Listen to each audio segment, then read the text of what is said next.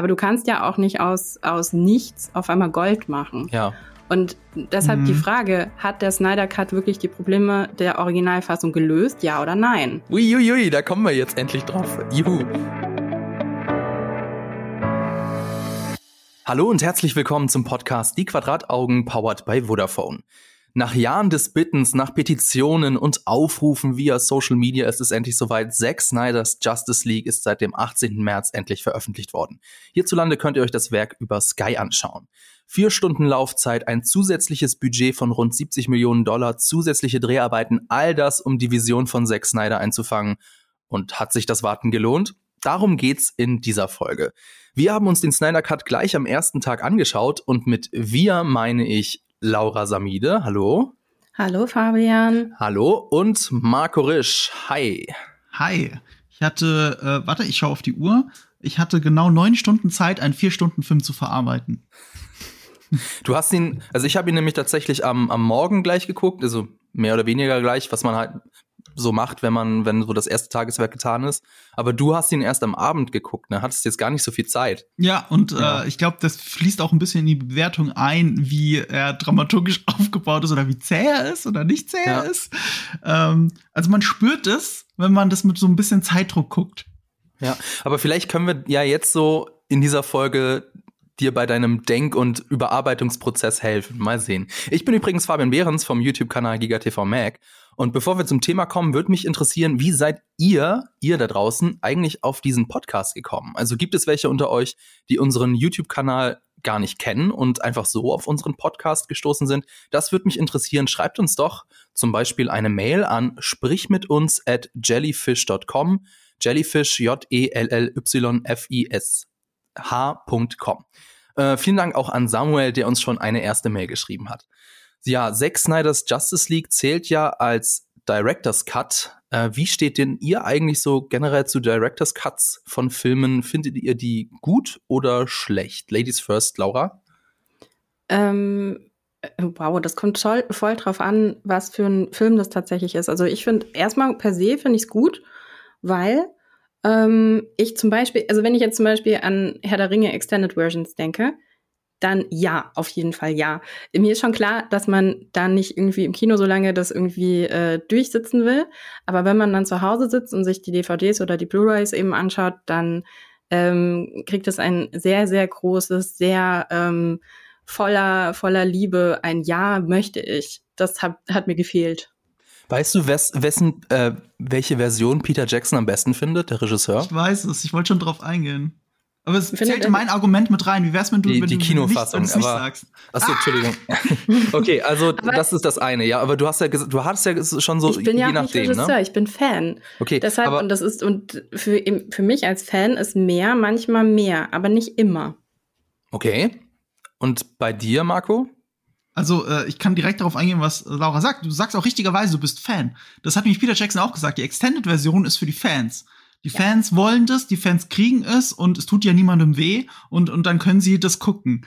Ähm, und er selber präferiert absolut die Kinofassung, weil die Kinofassung das Pacing hat, das er sich wünscht. Äh, das wusste ich auch bis vor kurzem nicht, weil das jetzt eben gerade in den Nachrichten war. Ähm, ich selber gucke zwar immer die Extended-Version, hab aber bei jeder einzelnen Szene, die nur zur Extended-Version ge gehört, spüre ich sofort, ach ja, stimmt, die ist Extended-Version. Obwohl ich zum Beispiel vom dritten äh, Herr der Ringe, also vom Return of the King, den nur ein oder zweimal den Theatrical Cut gesehen habe. Ich habe bei jedem Frame, der nicht in der ursprünglichen Version dazugehörte, merke ich das sofort, weil es ein bisschen ein anderes Pacing hat, weil die Musik ein bisschen anders ist, weil es dramaturgisch oft Blödsinn ist. Zum Beispiel, ähm, dass, sie, dass man sieht, wie sie die Schiffe überfallen also, so Director's Cuts oder Extended Cuts, das ist immer eine ganz lange Diskussion. Und das ist ja der Punkt. Der Extended Cut ist kein Director's Cut. Das ist ein Cut für die Fans. Das ist aber nicht der Cut, den der Director eigentlich möchte. Und das ist manchmal das Problem mit den Begrifflichkeiten. Also zum Beispiel Blade Runner Director's Cut, das ist auch kein Cut von Ridley Scott gewesen, sondern äh, da wurde nach, also da wurde die Kinofassung so geschnitten, also nachgeschnitten, so wie er es eigentlich wollte. Erst der Final Cut ist der echte Director's Cut.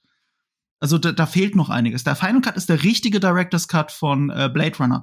Das Director's Cut davor ist eher so eine Art ein bisschen Marketing, ehrlich gesagt. Es ist, es ist nach Anweisung von Ridley Scott geschnitten, aber nicht mit Ridley Scott geschnitten.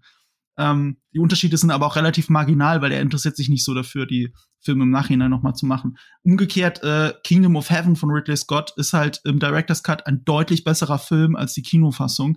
Das, das, ist, das ist immer so ein Hin und Her mit Director's Cut oder nicht. Zack Snyder hat sehr oft davon profitiert, um es auf ihn zu münzen. Also der, die Ultimate Edition von Batman wie Superman ist der deutlich rundere Film. Ist immer noch kein genialer Film, aber ein Film, den man lieben kann, wenn man will. Ähm, darüber werden wir später auch noch reden. Aber vielleicht meine Beziehung, ihr, ihr seht es jetzt nicht zu Hause, aber ich habe ein Batman wie Superman-Shirt an. Ich habe eine besondere Beziehung zu dem Film. Ähm, das wird auch ein bisschen mit reinspielen in Justice League. Ähm, ich bin bei Director's Cuts hin und her gerissen. Die sind nicht immer eine Ergänzung, sind oft auch Selbstbeweihräucherung vom Director oder eben nur für die Fans gemacht. Es ist nicht alles wenn ein Regisseur schalten und walten kann, wie er will, ist das nicht automatisch der bessere Film. Es gibt nicht umsonst Studios, die auch nicht nur aus wirtschaftlichen Gründen, sondern auch aus kreativen Gründen reinreden müssen. Und ein paar der besten Filme in der Filmgeschichte sind eben keine Autorenfilme, also die genauso sind, wie der Regisseur es vorher geschrieben hat und dann auch so gedreht hat, sondern äh, es, es, es sind oft Filme, sehr viele Köpfe, kreative Köpfe zusammenarbeiten und ein sehr kreatives Werk dann dabei rauskommt, das mit einer Person alleine so natürlich nie entstanden wäre. Und deswegen bin ich bei Director's Cuts immer hin und her gerissen. Schwierig, schwierig, schwierig. Ich finde, das hat aber auch viel mit dem Drehbuch zu tun, ne? Also wenn man mhm. noch mal drüber nachdenkt, irgendwie, okay, was hatte der Autor eigentlich für eine Idee für den Film? Und ähm, wie oft entsteht dann tatsächlich noch mehr Material, weil man am Set denkt, okay, man könnte das jetzt irgendwie auch noch schnell filmen. Oder es werden tatsächlich nochmal na Sachen nachgeschrieben. Also bei Herr der Ringe zum Beispiel war es ja auch so, dass eigentlich alles parallel produziert wurde. Also die Drehbücher standen nicht vor dem Dreh fest. Das heißt, es wurde währenddessen noch weitergeschrieben und wurden dadurch natürlich auch Szenen reingeschrieben, die eventuell, wenn du wirklich mal ganz straightforward irgendwie ein Drehbuch schreibst und dir sieben Jahre dafür Zeit nimmst und sagst, so, und das ist jetzt wirklich die Version, die ist in sich schlüssig und jetzt muss die nur noch gedreht werden. Mhm. Ähm, das ist natürlich eine andere Voraussetzung, als wenn du halt irgendwie dich auch inspirieren lässt. Also zum Beispiel, ähm, es gibt ja auch gerade bei Herr der Ringe gab es dann irgendwie Szenen, wo dann Philippa Boyens irgendwie äh, zusammen ähm, mit Schauspielern abends ähm, in der Bar saß und sie sich neue Sachen ausgedacht haben und sie das dann noch nachts irgendwie mhm. getippt hat und dann wurde es am nächsten Tag gedreht. Ich meine, da entsteht natürlich auch total viel Kreativität und da entsteht auch was und das kann dann auch natürlich in den Film absolut reingehören. Aber gleichzeitig ist es auch klar, dass ja nicht nur wir die Fans sind, sondern bei Herr der Ringe waren ja auch die Autoren und auch die Crew. Jeder war Fan davon. Mhm. Und dadurch entsteht natürlich nochmal eine ganz andere Dynamik. Auch später im, im Schnitt entsteht eine andere Dynamik dadurch. Das ist ein interessanter Punkt, den würde ich gerne später mit in die Justice League nehmen. Wenn euch jetzt was interessiert, ähm, solche ja. Hintergrundgeschichten zu Herr der Ringe, da haben wir von GigaTV Merk ja auch ein eigenes Video dazu gemacht so viel Liebe steckt in Herr der Ringe. Schaut euch das doch gerne mal an. Ähm, ich möchte auch was dazu sagen und zwar, also ich sehe das genauso differenziert wie ihr auch. Äh, das kommt immer drauf an. Also wenn es jetzt wirklich ein Film ist, ähm, der eine einzige Katastrophe war, äh, wo der Regisseur seine Vision nicht äh, umsetzen konnte, wo das Studio äh, den Film im Nachhinein zerschnitten hat, dann kann ein Director's Cut tatsächlich einen Mehrwert bieten. Entschuldigung. Aber ganz oft ist es eben auch so, dass ein, ein Regisseur, den man komplett von der Leine lässt, dann etwas abliefert, was einfach deutlich schlechter ist. Also Kunst oder Kreativität wird ja auch ganz oft durch Beschränkungen erst ermöglicht oder mhm. ähm, erhöht. Es gibt ja, ja zum Beispiel von Apocalypse Now den Apocalypse Now Redux Cut, der geht fünf Stunden oder so. Und ich würde nicht sagen, dass dieser Director's Cut in irgendeiner Form besser ist als der äh, ursprüngliche Film zum Beispiel. Ähm, um den französischen Essayisten Paul Val Valéry zu paraphrasieren, ein Künstler beendet nie ein Werk, er gibt es nur auf. Und das hat ja gerade George Lucas äh, sich sehr zu Herzen genommen, der irgendwie gefühlt jede Woche an seinen Star Wars-Film rumdoktort, beziehungsweise nicht mehr seinen Star Wars-Film rumdoktort, das gehören ihm ja nicht mehr. Ähm, und da war es auch so, das ist für die Fans, ist es ganz nett, aber wenn man es mal ganz eiskalt unter einem dramaturgischen Gesichtspunkt betrachtet, dann sind die, äh, dann ist die Special Edition nicht besser. Da sehen die Effekte vielleicht teilweise besser aus, wobei teilweise auch nicht. Aber die Geschichte, eine rundere Geschichte war es vorher. Aber Marco, äh, du wolltest noch nicht, was also sagen. Also nicht per se jetzt, oder meinst du einen bestimmten Film? Du meinst jetzt den ersten Star Wars zum Beispiel. Du meinst den ersten Star Wars, okay. Ja, äh, ja ich weiß nicht, ob es mit runter zu tun hat oder nicht, eher mit der Art, wie er Effekte Also, also, dass halt manchmal das Storytelling ändert, ne? Also Han Shot First ist das beste Beispiel. Da hat George Lucas versehentlich den Charakter, weil er wollte nie, dass Han zuerst schießt, er hat versehentlich äh, Han charakterisiert und macht das im Nachhinein rückgängig und wir alle ärgern uns drum und Harrison Ford ist es scheißegal, wer zuerst geschossen hat. Aber, aber ja, äh, der, der, wenn der Regisseur immer reinfummelt, ist es nicht immer das Beste. Aber ich möchte äh, allen eine Hausaufgabe mitgeben. Äh, wer Bock hat, mal einen richtig harten äh, Unterschied zwischen Kinofassung und Director's Cut zu sehen, ist Payback mit Mel Gibson. Weiß nicht, ob ihr die Geschichte hinter dem Film kennt. Nee. Das ist ein sehr Max Payne-mäßiger Film. Oh, ich sehe schon Fabian verzweifelt, weil ich jetzt wieder ausschweife. Okay, okay, okay, ganz schnell. äh, mittendrin, also der Regisseur hat die Post-Production nicht gemacht. Und die haben dann Mel Gibson als Regisseur eingesetzt und der hat den halben Film neu gedreht und auch eine ganz andere Color Correction gemacht. Und damals war das voll digital. Das heißt, der ganze Film in der Kinofassung ist blaustichig und das konnte man auch nicht wiederverwerten. Also der, der Regisseur hat sich dann Jahre später nochmal dran gesetzt und durfte dann seine Vision umsetzen. Anderes Ende, anderer Bösewicht, alles anders ab der Hälfte des Films und ganz anderer Humor. Und äh, das ist total interessant, beide Fassungen zu sehen. Ich halte die Kinofassung für die charmantere und witzigere, aber die andere ist wesentlich dramatischer, so ein bisschen, als würde man Max Payne das Videospiel verfilmen. Also beides unfassbar sehenswert, gibt's glaube ich auch als Doppel äh, äh, Blu-ray oder sowas, weil das habe ich glaube ich. Also ich habe auf jeden Fall die Directors Cut, ich glaube, ich habe sogar beide. Ist denn der unsterbliche Dialog, ich hätte noch fünf Minuten Zeit, dann brat dir doch ein Ei. Ist der denn auch noch im Director's Cut drin? Ich glaube nicht. Das ist nämlich die Art von Humor, der Oh. im Payback Original ist. Der Payback Originalfilm ist ein witziger Film. Der, der, der, also also der, der Theater, die Theaterfassung und ähm, äh, die, die, der Director's Cut ist ein todernster Film.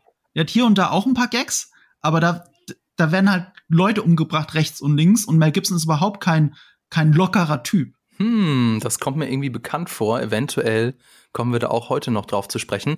Aber bevor wir jetzt zum Snyder Cut kommen, erstmal ein bisschen Werbung. Filme zu Videospielen sind eigentlich fast immer Mist. Bei Serien ist das aber was anderes. Die Kollegen von Featured haben in einem Artikel acht kommende Serien zu beliebten Videospielen rausgesucht und stellen sie euch vor, darunter Resident Evil oder Final Fantasy. Featured ist Vodafones Magazin für digitale Kultur. Link dazu in den Show Notes. Dann würde ich einfach mal sagen, nach zwölf Minuten Rumgelaber kommen wir jetzt mal spoilerfrei zum Justice League, zu, zu, äh, zum Snyder Cut. Ähm, aber ähm, ich muss sagen, ich glaube, es ist Zeit für eine kleine Geschichtsstunde, denn ich habe jetzt gestern auch schon die ersten Videos gesehen und offensichtlich wissen viele Leute da draußen immer noch nicht genau, wie das jetzt eigentlich alles so mit der mit Zack Snyder und der Justice League so äh, passiert ist. Also da sind viele äh, Unwahrheiten oder Halbwahrheiten ähm, im Umlauf und deswegen versuche ich das jetzt mal ganz schnell oder ganz knapp zusammenzufassen. Also Justice League sollte ursprünglich ein Zweiteiler sein, der den Auftritt von Superbösewicht Darkseid vorbereiten sollte. Snyder stand aber schon während der Dreharbeiten von Justice League unter Beobachtung von Warner Brothers, weil Batman wie Superman an der Kinokasse enttäuschte und er wurde nur deswegen nicht abgezogen, weil die Produktion für Justice League schon zu weit fortgeschritten war. Wenn man sich so die Timeline anguckt, dann kam ähm, Batman wie Superman raus und eine kurze Zeit darauf begannen schon die Dreharbeiten zu Justice League. Das war einfach, da war ähm, einfach schon zu viel Zeit vergangen. Ähm, Warner Brothers verlor aber dann während der Produktion mehr und mehr das Vertrauen in Snyder und mit Snyders Segen wurde schließlich Joss Whedon an Bord geholt, der das Drehbuch aufpeppen sollte, der, der mehr Witze reinschreiben sollte und der nach und nach dann auch immer mehr Teile vom Film übernahm. Der hat dann irgendwann zum Beispiel auch die Regie von der Second Unit übernommen oder so. Ähm, und Zack Snyder hat, war seiner Meinung, also laut seiner Aussage, war das auch okay für ihn. Dann im Januar 2017 zeigte Snyder den Film zum ersten Mal dem äh, damaligen Warner Brothers CEO Kevin Tsujihara und der war nicht begeistert und hat seitdem das, äh, dieses Mandat gesagt, der Film Justice League muss unter zwei Stunden lang sein. Der war deutlich länger zu dem Zeitpunkt. Dann gab es, das wissen wir alle, den Todesfall in der Snyder-Familie. Ähm, Snyder, Deborah Snyder und Zack Snyder, die konnten oder wollten dem Druck ähm, nicht mehr standhalten, diesen täglichen Kampf gegen das Studio und gegen Joss Whedon. Und die gaben dann im Mai 2017 auf. Joss Whedon Äh, nicht übernahm. gegen Joss Whedon, gegen Geoff Jones, meinst du? Ähm, naja, Joss Whedon war da noch nicht involviert. doch, doch, der war da schon da. Der war schon an Ach so. Bord. Das ähm, können wir gleich später drüber reden. Okay. Also der war da schon, der war schon vor ähm, Januar 2017 war schon da. Und ähm, Snyder konnte oder wollte dem, dem Druck nicht mehr standhalten und der gab dann im Mai 2017 auf. Äh, Joss Whedon übernahm. Der Release-Termin November 2017 wurde aber nicht verschoben. Das heißt, die ganze Produktion stand unter enormem Druck, aus einem Drei-Stunden-Cut oder wie viel auch immer einen unter Zwei-Stunden-Cut zu machen und ähm, und natürlich dann auch irgendwie noch irgendwie besonders lustig zu sein. Und Joss Whedon war die Arbeit am Ende so unangenehm, dass er keinen Regiekredit, sondern nur den gemeinsamen Drehbuchkredit wollte, äh, Credit wollte. Also wenn ihr mal drauf achtet, in den Credits steht nicht Regie äh, Joss Whedon. Mhm. Ironischerweise steht gleich am Anfang vom Film ja äh, I tried. Ne? Nee, nee, was? Das habe ich nicht gemeint. Ach so, okay. Ich habe ich hab gemeint, die Regieeinblendung ist ja Director Zack Snyder in der Szene, die nicht von Zack Snyder ist. Ja, genau, die, die sieht also so ein bisschen aus, Szene also so in Slow-Mo, da könnte man denken, das ist von Zack ja. Snyder, ist aber gar nicht von ihm. Und in dem Moment, wo ähm, der Drehbuch-Credit Chris Terrio und Joss Whedon eingeblendet wird, kurz danach oder kurz darauf sieht man diesen obdachlosen Mann, der so ein Pappschild vor sich hat und da steht drauf, I tried. Mhm. Kann natürlich nur Zufall sein, aber wer weiß, egal. Dann kam das. Ist Justice mir gar nicht aufgefallen. Sorry, ja, das ist, äh, das ist, äh, das ist auch so, so ein Meme geworden. Und dann kam eben Justice League in die Kinos und er war, muss man sagen, ein Flop. Warner Brothers soll rund 60 Millionen Dollar verloren haben. Jeder war damit unzufrieden und nach dem Release gab es dann die Petition, den sogenannten Snyder Cut zu veröffentlichen, denn Zack Snyder hat gesagt, er hat, als er gegangen ist, einen Laptop mitgenommen und auf diesem Laptop ist das gesamte Footage von Justice League drauf, so wie er sich das vorgestellt hat. Und es gab dann eben diese Petition, doch bitte diesen Snyder Cut zu veröffentlichen. Äh, der, der, das ist kein richtiger Film damals gewesen, da gab es wahrscheinlich viel, äh, so, also, also richtige Szenen. Eine Bezeichnung dafür, das nennt man Assembly Cut. Ja. Also was Snyder gemacht hat, ist, er hat alles, was er gedreht hat, in zusammengeschnitten wie ein Film. Und das hat auch Warner gezeigt. Und das ist ein Fünf-Stunden-Ding. Das geht oh noch Gott. eine Stunde länger als das, was wir gesehen haben. Oh Aber das ist normal. Eine Assembly-Cut geht halt ewig. Ja. ja. Also der achtet nicht auf Pacing und gar nichts. Da ist erstmal alles dran geklatscht, dann guckt man sich das an, schneidet es zusammen, lässt Musik drüber laufen und dann äh, entwickelt sich daraus irgendwann ein Film. Es ist noch mehr, noch schlimmer als ein Rough Cut. Hm. Und äh, deswegen sagt auch Snyder, es gab nie einen Snyder Cut. Es gab den Assembly Cut, was die Leute als den Snyder Cut auf, aufgefasst haben, als den Film, den man nur noch rausbringen muss. Aber deswegen hat ja Snyder ein Jahr Post-Production in den echten Snyder genau. Cut stecken müssen, weil es gab nur den Assembly Cut. Genau. Und im November 2019 gab es dann einen erneuten Push des Hashtags. Auch einige Schauspieler wie Gal Gadot und Ben Affleck, die haben sich offiziell äh, dazu geäußert, haben gesagt, wir unterstützen das. Und kurz darauf hat eben Toby Emmerich, der Vorsitzende von Warner Brothers Picture Group, Zack Snyder die Möglichkeit angeboten, den Film neu herauszubringen. Ursprünglich wollte Warner Bros. dann nur den Rohschnitt rausbringen, äh, den echten, also diesen Assembly Cut veröffentlichen, aber Snyder war dagegen und nach einigem Hin und Her ähm, hat man sich dann eben darauf geeinigt, dass Snyder die kreative Kontrolle bekommt. Er bekommt ein Budget, er bekommt aber keine zusätzliche Bezahlung. Mhm. Hat er ja, ich meine, der, der Mann ist Multimillionär, ähm, der hat ja davor einen ordentlichen Batzen Geld bekommen. Er hat und auch gesagt, er wurde ja schon bezahlt. Eben, er wurde, er wurde ja, ja schon, bezahlt. schon bezahlt. Genau, da braucht er nicht zusätzlich noch mal Geld. Und im Mai 2020 wurde dann Zack Snyders Justice League offiziell angekündigt. Und wir haben ihn gesehen. Eine richtig gute Story über Zack Snyder und die Geschichte hinter Justice League gibt's da von Vanity Fair. Ähm, Vanity Fair, The True Story of Justice League Snyder Cut. Googelt das doch mal, wenn ihr da mehr drüber wissen wollt. So. Das wollte ich auch gerade ansprechen, ja. weil wir uns bei Joss Whedon nicht einig waren. Also ich stütze okay. mich jetzt hauptsächlich auf den Vanity Fair Artikel. Ich habe es gar nicht so verstanden, dass Joss Whedon schon vorher da war, sondern er war da wegen Supergirl auf dem Studiogelände. Und äh, Warner hat ihn schon um Rat gebeten und ihn dann reingeholt, aber ich hatte nicht den Eindruck, ich habe den Vanity Fair Artikel nicht so verstanden, dass Joss Whedon schon mit Zack Snyder interagiert hatte, nur wegen dem Film. Also Joss Whedon ist eher okay. so harter Cut, Zack Snyder weg, Joss Whedon rein. Dann gab's da draußen die Narrative. Wer sie reingesetzt hat, weiß ich eigentlich gar nicht, aber die hat sich so etabliert. Zack Snyder hätte sich äh, Joss Whedon selber ausgesucht. Das habe ich sogar auch selber weiterverbreitet vor drei Jahren, weil ich das dachte, weil jeder das dachte. Aber äh, der Vanity Fair Artikel ist halt relativ aktuell. Viel Interviews mit äh, Deborah Snyder, seiner Ehefrau und Produzentin, äh, auch Anekdoten von Christopher Nolan, der nicht zu vergessen immerhin Man of Steel und äh, Batman wie Superman produzierte und eben auch Zack Snyder selbst. Und deswegen habe ich so verstanden, dass er und Joss Whedon quasi nichts miteinander zu tun hatten. Okay, ähm, ja, Christopher wenn Nolan steht jetzt beim äh, Zack Snyder Cut auch noch als Executive Producer drin. Oh. Geil. Okay, also vielleicht habe ich da auch was falsch verstanden. Ihr da draußen, wenn ihr euch den Artikel nochmal durchlest und äh, entdeckt, dass Marco recht hat, dann schreibt es doch gerne unter diese Podcast-Folge. Aber was lernen wir denn jetzt daraus? Also so die, die, die Fa Fanmeinung nach dem Release von Justice League war ja so, Joss Whedon hat Justice League ruiniert. Da gibt's ja auch richtig, richtig viele Memes. Ähm, ich, mir fällt gerade das ein von SpongeBob, wo äh, SpongeBob in der Stadt steht und alles brennt um ihn herum und man hat so auf äh, SpongeBob das Bild von Joss Whedon gefotoshoppt und das auf, auf Patrick das Warner Brothers Logo und dann darüber We did it, we saved Justice League und um ihn herum brennt alles. Also ähm, Joss Whedon muss man dazu sagen, ähm, hat sich am Set ordentlich daneben benommen. Also gibt es ja danach sind ja einige Schauspieler auch an die Öffentlichkeit getreten, wie der von Cyborg, Ray Fisher ähm, es gibt Vorwürfe vom, vom Buffy-Cast.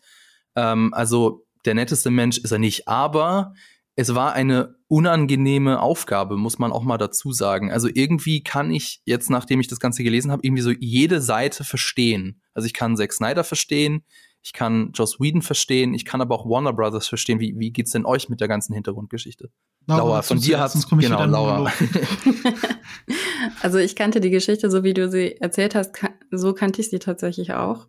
Ähm, ich hatte auch gehört, also äh, gerade, dass äh, Joss Whedon schon ähm, Regie geführt hat in der B-Unit, ähm, würde ja bedeuten, dass er schon parallel an Bord war, ne? Ähm, aber am Ende des Tages, wir wissen es wahrscheinlich alle nie genug, weil, weil Hollywood halt einfach irgendwie so eine Legendenfabrik ist, ähm, dass es schwer ist, da wirklich irgendwie durchzusteigen, was da genau passiert ist. Also deshalb, ich glaube, also ich habe gestern, als ich den Film nämlich geguckt habe, habe ich nochmal so für mich irgendwie entschieden, eigentlich ist mir diese ganze Vorgeschichte, ich möchte ich möchte mich da gar nicht irgendwie, also ich möchte nicht anhand dessen die Filme bewerten, sondern ich möchte die Filme für das bewerten, was sie tatsächlich sind. Ähm, und einfach sagen, okay, das ist halt die Kinofassung, das ist der Snyder Cut. Konnte der Snyder Cut die Probleme der Originalfassung lösen? Ja oder nein? Hm, okay. Also ich fand das nur deswegen interessant, weil ähm, wenn man sich einfach nur den Justice League, also den, die Justice League anguckt, das ist kein guter Film. Und dann geht ja das Blame Game so, dass man als allererstes so den Regisseur dafür verantwortlich macht. Aber ich finde, wenn man so ein bisschen weiß, in was, also wie dieser Film entstanden ist, dann war das eine Lose-Lose-Situation. Also ähm, da hätte in der Kürze der Zeit war das sehr, sehr schwer irgendwie was. Also ich meine, Joss Whedon hat ja genau das gemacht, was man von ihm verlangt hat. Er hat den Film gekürzt und er hat blöden Marvel-Humor mit reingebracht. Das war genau das, was er machen sollte. Blöd. Dass das scheiße war, gut, das wissen wir jetzt im Hinterher. Das weiß, selbst Warner Brothers fand das kacke. Aber das war genau das, wofür sie ihn an Bord geholt haben. Und insofern kann man, also man kann Joss Whedon alles Mögliche vorwerfen, aber das finde ich unfair, ihm das vorzuwerfen. Na, ich finde, das ist schon eine, eine, ziemlich harte Aussage, irgendwie sich selbst nicht, wenn du den, den Schnitt machst, ne, wenn du die Schnittregie machst, wenn du sogar Sachen nachdrehst, wenn du bei der B-Unit Regie geführt hast und du eigentlich am Ende kreativ für diesen Film eben ja auch den Kopf herhalten musst, dann zu entscheiden, ich will den Regie-Credit nicht. Ich finde, das, das spricht ja schon Bände. Das ist richtig. Also, also er hätte sich ja wenigstens einen teilen müssen. Also wenn ich zum Beispiel, ich habe in meinen Videos auf Nerdkultur, ähm, schreibe ich sehr oft, nicht immer, je nachdem, was das Thema ist, schreibe ich hin, wer der Regisseur von dem Film war. Und bei Justice League äh, schreibe ich konsequent Joss Whedon und Zack Snyder, weil anders kann ich das gar nicht sehen. Da kann Joss Whedon behaupten, was er will. Und jetzt, nachdem ich den, äh, so viel muss man sagen, nachdem wir die, äh, den Snyder Cut gesehen haben, müsste da mehr Joss Whedon stehen als Zack Snyder bei dem ersten Justice League. Also äh, dieses Versprechen, dass 80 bis 90 Prozent neues Bildmaterial da ist, kann der äh, Snyder Cut auf jeden Fall einhalten. Also Whedon hat da ordentlich reingehauen, aber wie du sagst, es war seine Aufgabe. Es war seine Aufgabe. Sie haben den Typen geholt, der Avengers gemacht hat. Die wollten, äh, dass es mehr wie Avengers ist. Die wollten, dass es kürzer ist. Die wollten, dass es witziger ist, lockerer ist. Ähm, das hat er sogar teilweise geschafft. Also der erste Justice League ist deutlich lockerer, ist deutlich kurzweiliger, aber auch deutlich nichtssagender und ein, ein unfassbares äh, Pacing-Problemmonster gerade in der ersten Hälfte. Okay, Laura, du meinst quasi, dass wenn er das schon macht, dann soll er auch zu dem stehen, was er gemacht hat und das nicht den, den falschen Anschein nee. erwecken, dass. Nee, äh, sage ich auch nicht. Auch nicht. Weil ganz okay. ehrlich, was willst du dann machen als Regisseur, wenn du am Ende von so einem Riesenprozess, also ein Film wird, ja, er wird im, im äh, Schnittraum nochmal neu gemacht, aber du kannst ja auch nicht aus, aus nichts auf einmal Gold machen. Ja. Und deshalb mhm. die Frage, hat der Snyder Cut wirklich die Probleme der Originalfassung gelöst, ja oder nein? Uiuiui, da kommen wir jetzt endlich drauf. Juhu. Ähm, aber wir sind ja noch im spoilerfreien Teil, deswegen ähm, wollte ich noch mal was anderes vorwegschicken. Sollte man denn jetzt den Snyder Cut als Film am Stück gucken oder als Miniserie? Denn im Prinzip hm. geht ja beides. Also ähm, er war, ursprünglich war, hat, war so die, das Gerücht im Raum, ja, HBO Max bringt den als Miniserie raus, so eine Woche ein Teil. Aber jetzt ist das er am Stück Gerücht, draußen. Das hat Zack Snyder selber gesagt. Okay, aber, aber jetzt ist er ja am Stück draußen, wenn ja. auch in sechs Teile unterteilt mit mhm. so Kapitelnummern und so. Äh, alle ungefähr nach einer halben Stunde. Ähm, ja, wie würdet ihr das denn sehen? Sollte man jetzt den Snyder Cut als Film am Stück gucken oder eher als Miniserie? Also wir also haben ihn ja, glaube ich, am, ja. ja. Also wir haben ihn ja als Sorry. Wir haben ihn ja als, als, als Film am Stück geguckt, deswegen.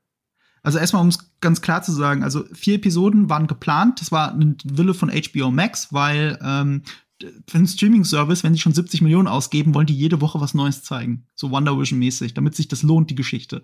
Ja, und sie konnten das nur nicht machen, weil äh, die Schauspieler Verträge für Filme hatten. Die hatten allen Vertrag für einen Film und in dem Moment, wo aber vier Teile draus gemacht werden, die nacheinander released werden, müssen neue Verträge ausgehandelt werden, da wird der Spaß ah, noch teurer. Okay.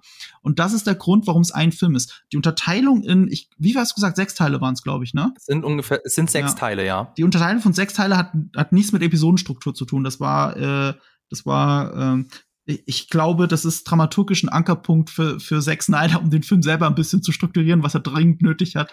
äh, aber auf seine ursprüngliche okay. Frage zurückzukommen, sollte man das am Stück gucken? Ich würde sogar davon abraten, als jemand, der es am Stück geguckt hat. Ich hab's äh, nur mit Pausen ausgehalten.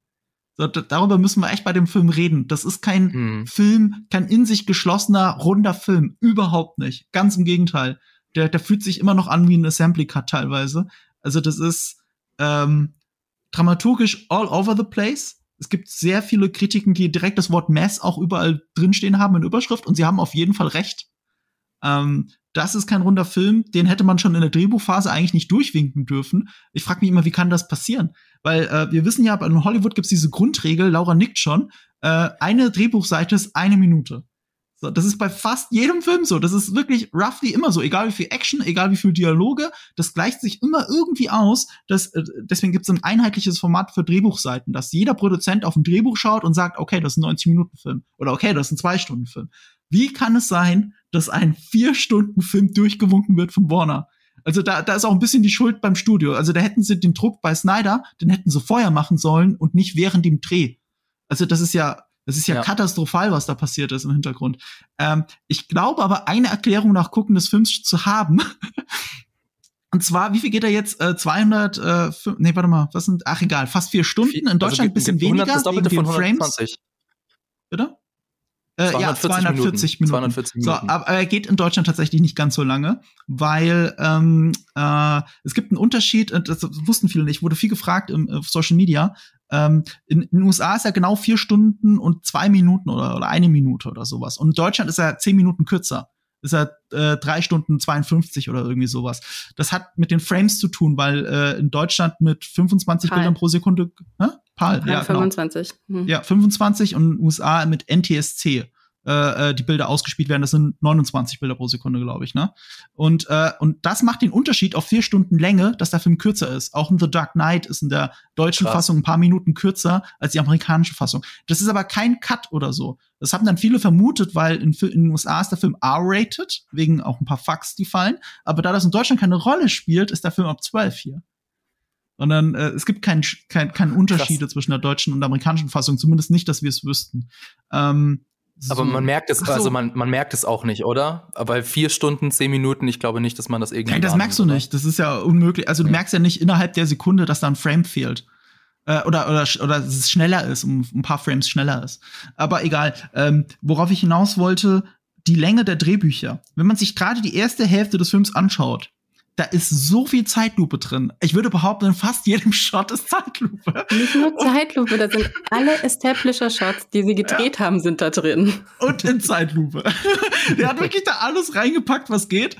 Und ich glaube tatsächlich, was ich, wenn du auf das Drehbuch schaust und dann siehst so, äh, keine Ahnung, Louis Lane läuft die Straße entlang, dann denkt jeder, ja gut, das ist ein kurzer Establishment-Shot, der geht ja nur 10 Sekunden. Der geht in dem Film eine fucking Minute. Die Leute hatten, hatten vielleicht einen 180 Seiten Drehbuch vielleicht. So, so nach dem Motto, ja, drei Stunden drehen wir, zweieinhalb werden's dann oder so. Aber nee, nee, nee. Die haben den Snyder-Style unterschätzt. Snyder hat, hat, er, hat, er, hat alles rausgeholt aus jeder Sekunde, die ging. Er konnte sich nicht davon trennen. Und das ist ein ganz großer Punkt bei Justice League Snyder Cut. Er konnte sich von vielem nicht trennen. Aber ist das nicht genau der Punkt gewesen? Also so habe ich nämlich auch schon, also so habe ich den Trailer interpretiert, so habe ich das ganze Projekt interpretiert. Also normalerweise sagt man ja irgendwie in, in Hollywood, uh, kill your darlings. Ja. Also irgendwann nicht musst du loslassen, nicht nur in Hollywood. ähm, das heißt, irgendwann musst du loslassen als Regisseur und auch so im Leben muss man irgendwann mal loslassen ne? und einfach sagen, mhm. okay, ich habe mir das wunderschön vorgestellt, aber das ist es einfach nicht. Und der Snyder Cut ist halt Here all my darlings. Vier ja, Stunden genau, davon. Weil alles seine Darlings sind. Du hast ja. absolut recht. Der kann sich nicht davon trennen. Und, und das ist jetzt der Punkt. Und, und da, das macht die Besprechung von dem Film so schwierig. Was wollen wir denn?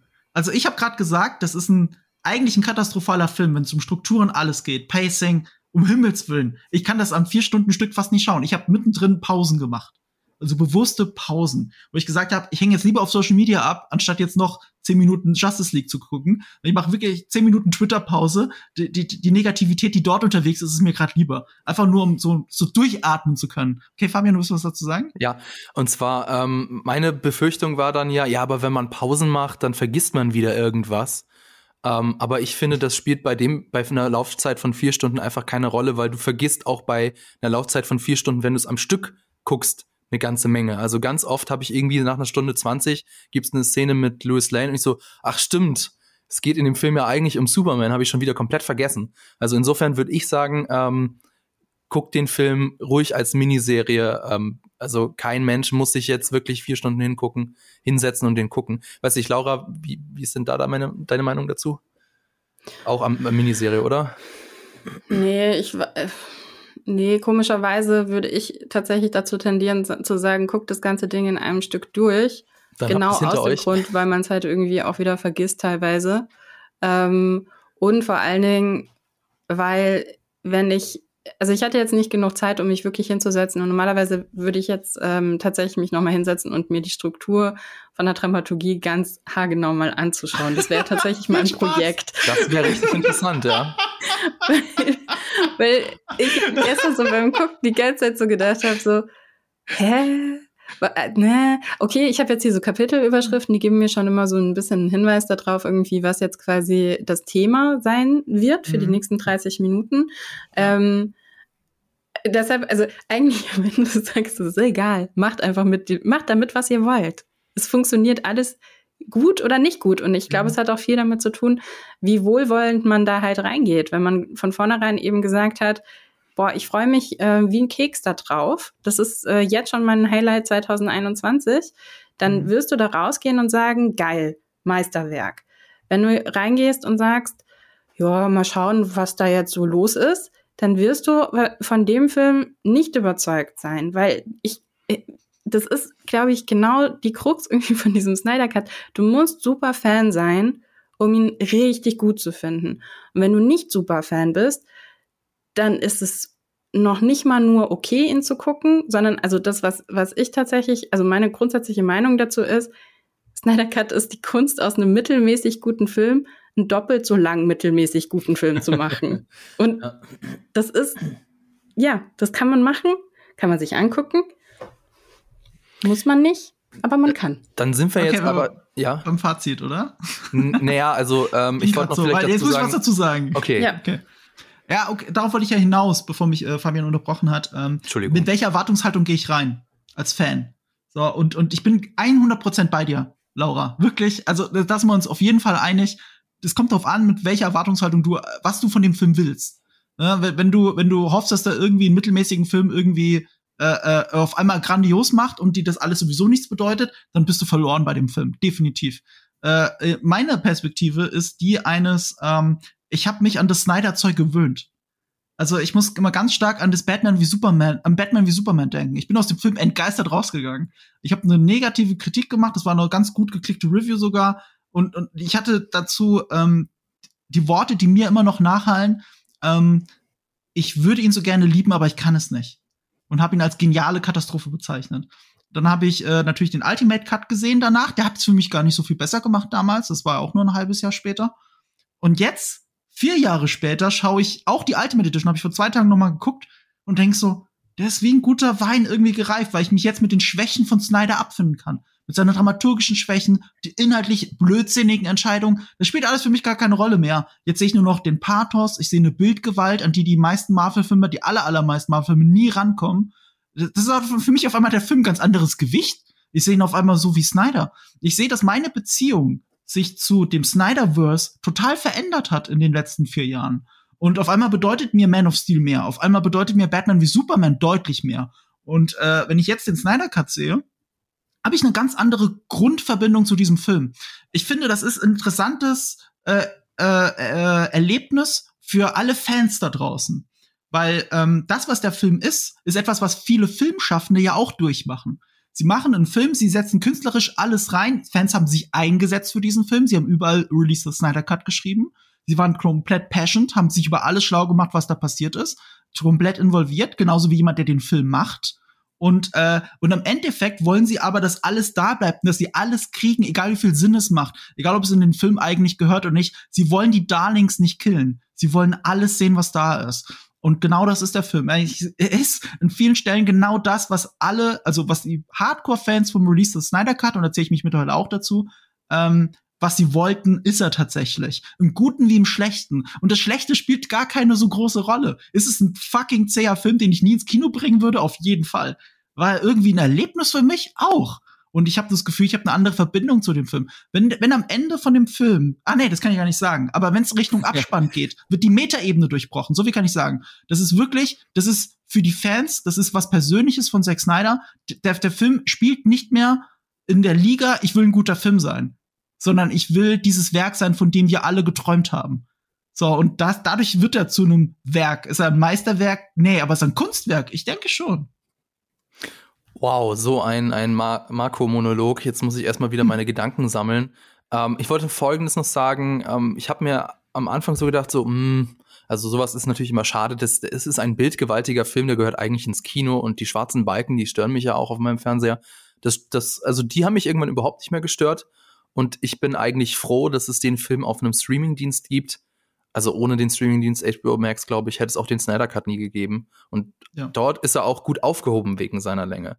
Äh, deswegen jetzt letzte Frage vom Spoiler-Part. Ähm, für wen ist denn der Snyder Cut? Wem würdet ihr den empfehlen und wem nicht? Marco hat schon so ungefähr angedeutet oder also ausführlich gesagt, für wen der Film ist. Ähm, Laura, würdest du diesen Film irgendjemandem empfehlen, der äh, Justice League noch nicht gesehen hat? Nein. Okay, also du würdest sagen, guck dir den Kino-Release an. Also, weil, ganz ehrlich, wenn du Justice League bisher noch nicht gesehen hast, bist du kein Fan. So, ne? Ähm, also, Zack Snyder hat ihn nicht gesehen. Zack Snyder hat ihn nicht gesehen. Ja, gut, aber ich meine, der war auch, der war ja trotzdem live dabei, der weiß ja, um was es geht, ne? ja. ähm, also ich hätte an Zack Snyders Stelle hätte ich mir die, die Kinoversion wahrscheinlich auch nicht angeschaut mit der Vorgeschichte. Ähm, aber ich würde, ich würde jetzt einfach sagen, ganz ehrlich, also wenn ihr bisher euch nicht zu Hause hingesetzt habt und die Kinofassung, also ihr wart weder im Kino von Justice League, noch habt ihr euch die Kinofassung irgendwann mal zu Hause irgendwie auf DVD oder wo auch immer angeschaut. Ähm, und jetzt setzt ihr euch hin und guckt den Snyder Cut. Ich glaube, dass das eine Enttäuschung wird, ehrlich gesagt, weil dann war ja das Interesse scheinbar nicht so groß und die Liebe nicht so groß zu den Charakteren, dass man schon vorher unbedingt wissen wollte, was los ist. Und wir haben das ja jetzt schon gesagt, ne? Der Snyder Cut ist wirklich für die Superfans. Ähm, und dementsprechend, ja, also ich würde es auch dabei belassen.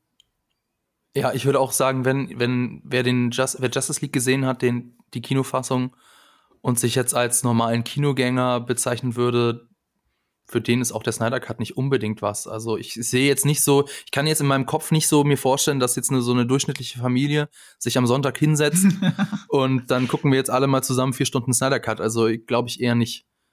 Ja, ja, ja, da bin ich bei euch. Also ähm, äh, man muss investiert sein in Man of Steel und Batman wie Superman. Das sind die zwei Filme, die man vorher gesehen haben muss, sonst kann man sowieso nichts damit anfangen, dann ist das alles verloren. Wonder Woman muss man nicht unbedingt gesehen haben, obwohl er davor muss man spielt. nicht gesehen haben. Äh, Wonder Woman 1984 äh, auch nicht. Aquaman Da können wir gleich im Spoiler-Part drüber reden. Da können wir gleich im Spoiler-Part nämlich drüber reden, wie wenig der Snyder Cut tatsächlich mit Wonder Woman zu tun hat.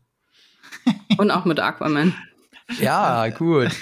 Da habe ich nämlich ja, gleich ich eine Frage. Dazu. Okay, dann würde ich sagen, kommen wir doch zum Spoiler-Part. Also, wenn ihr da draußen den Snyder Cut noch nicht gesehen habt und euch nicht spoilern lassen wollt, dann überspringt doch einfach dieses Kapitel oder spult manuell zum nächsten Thema vor. Den Timecode dazu findet ihr in der Beschreibung.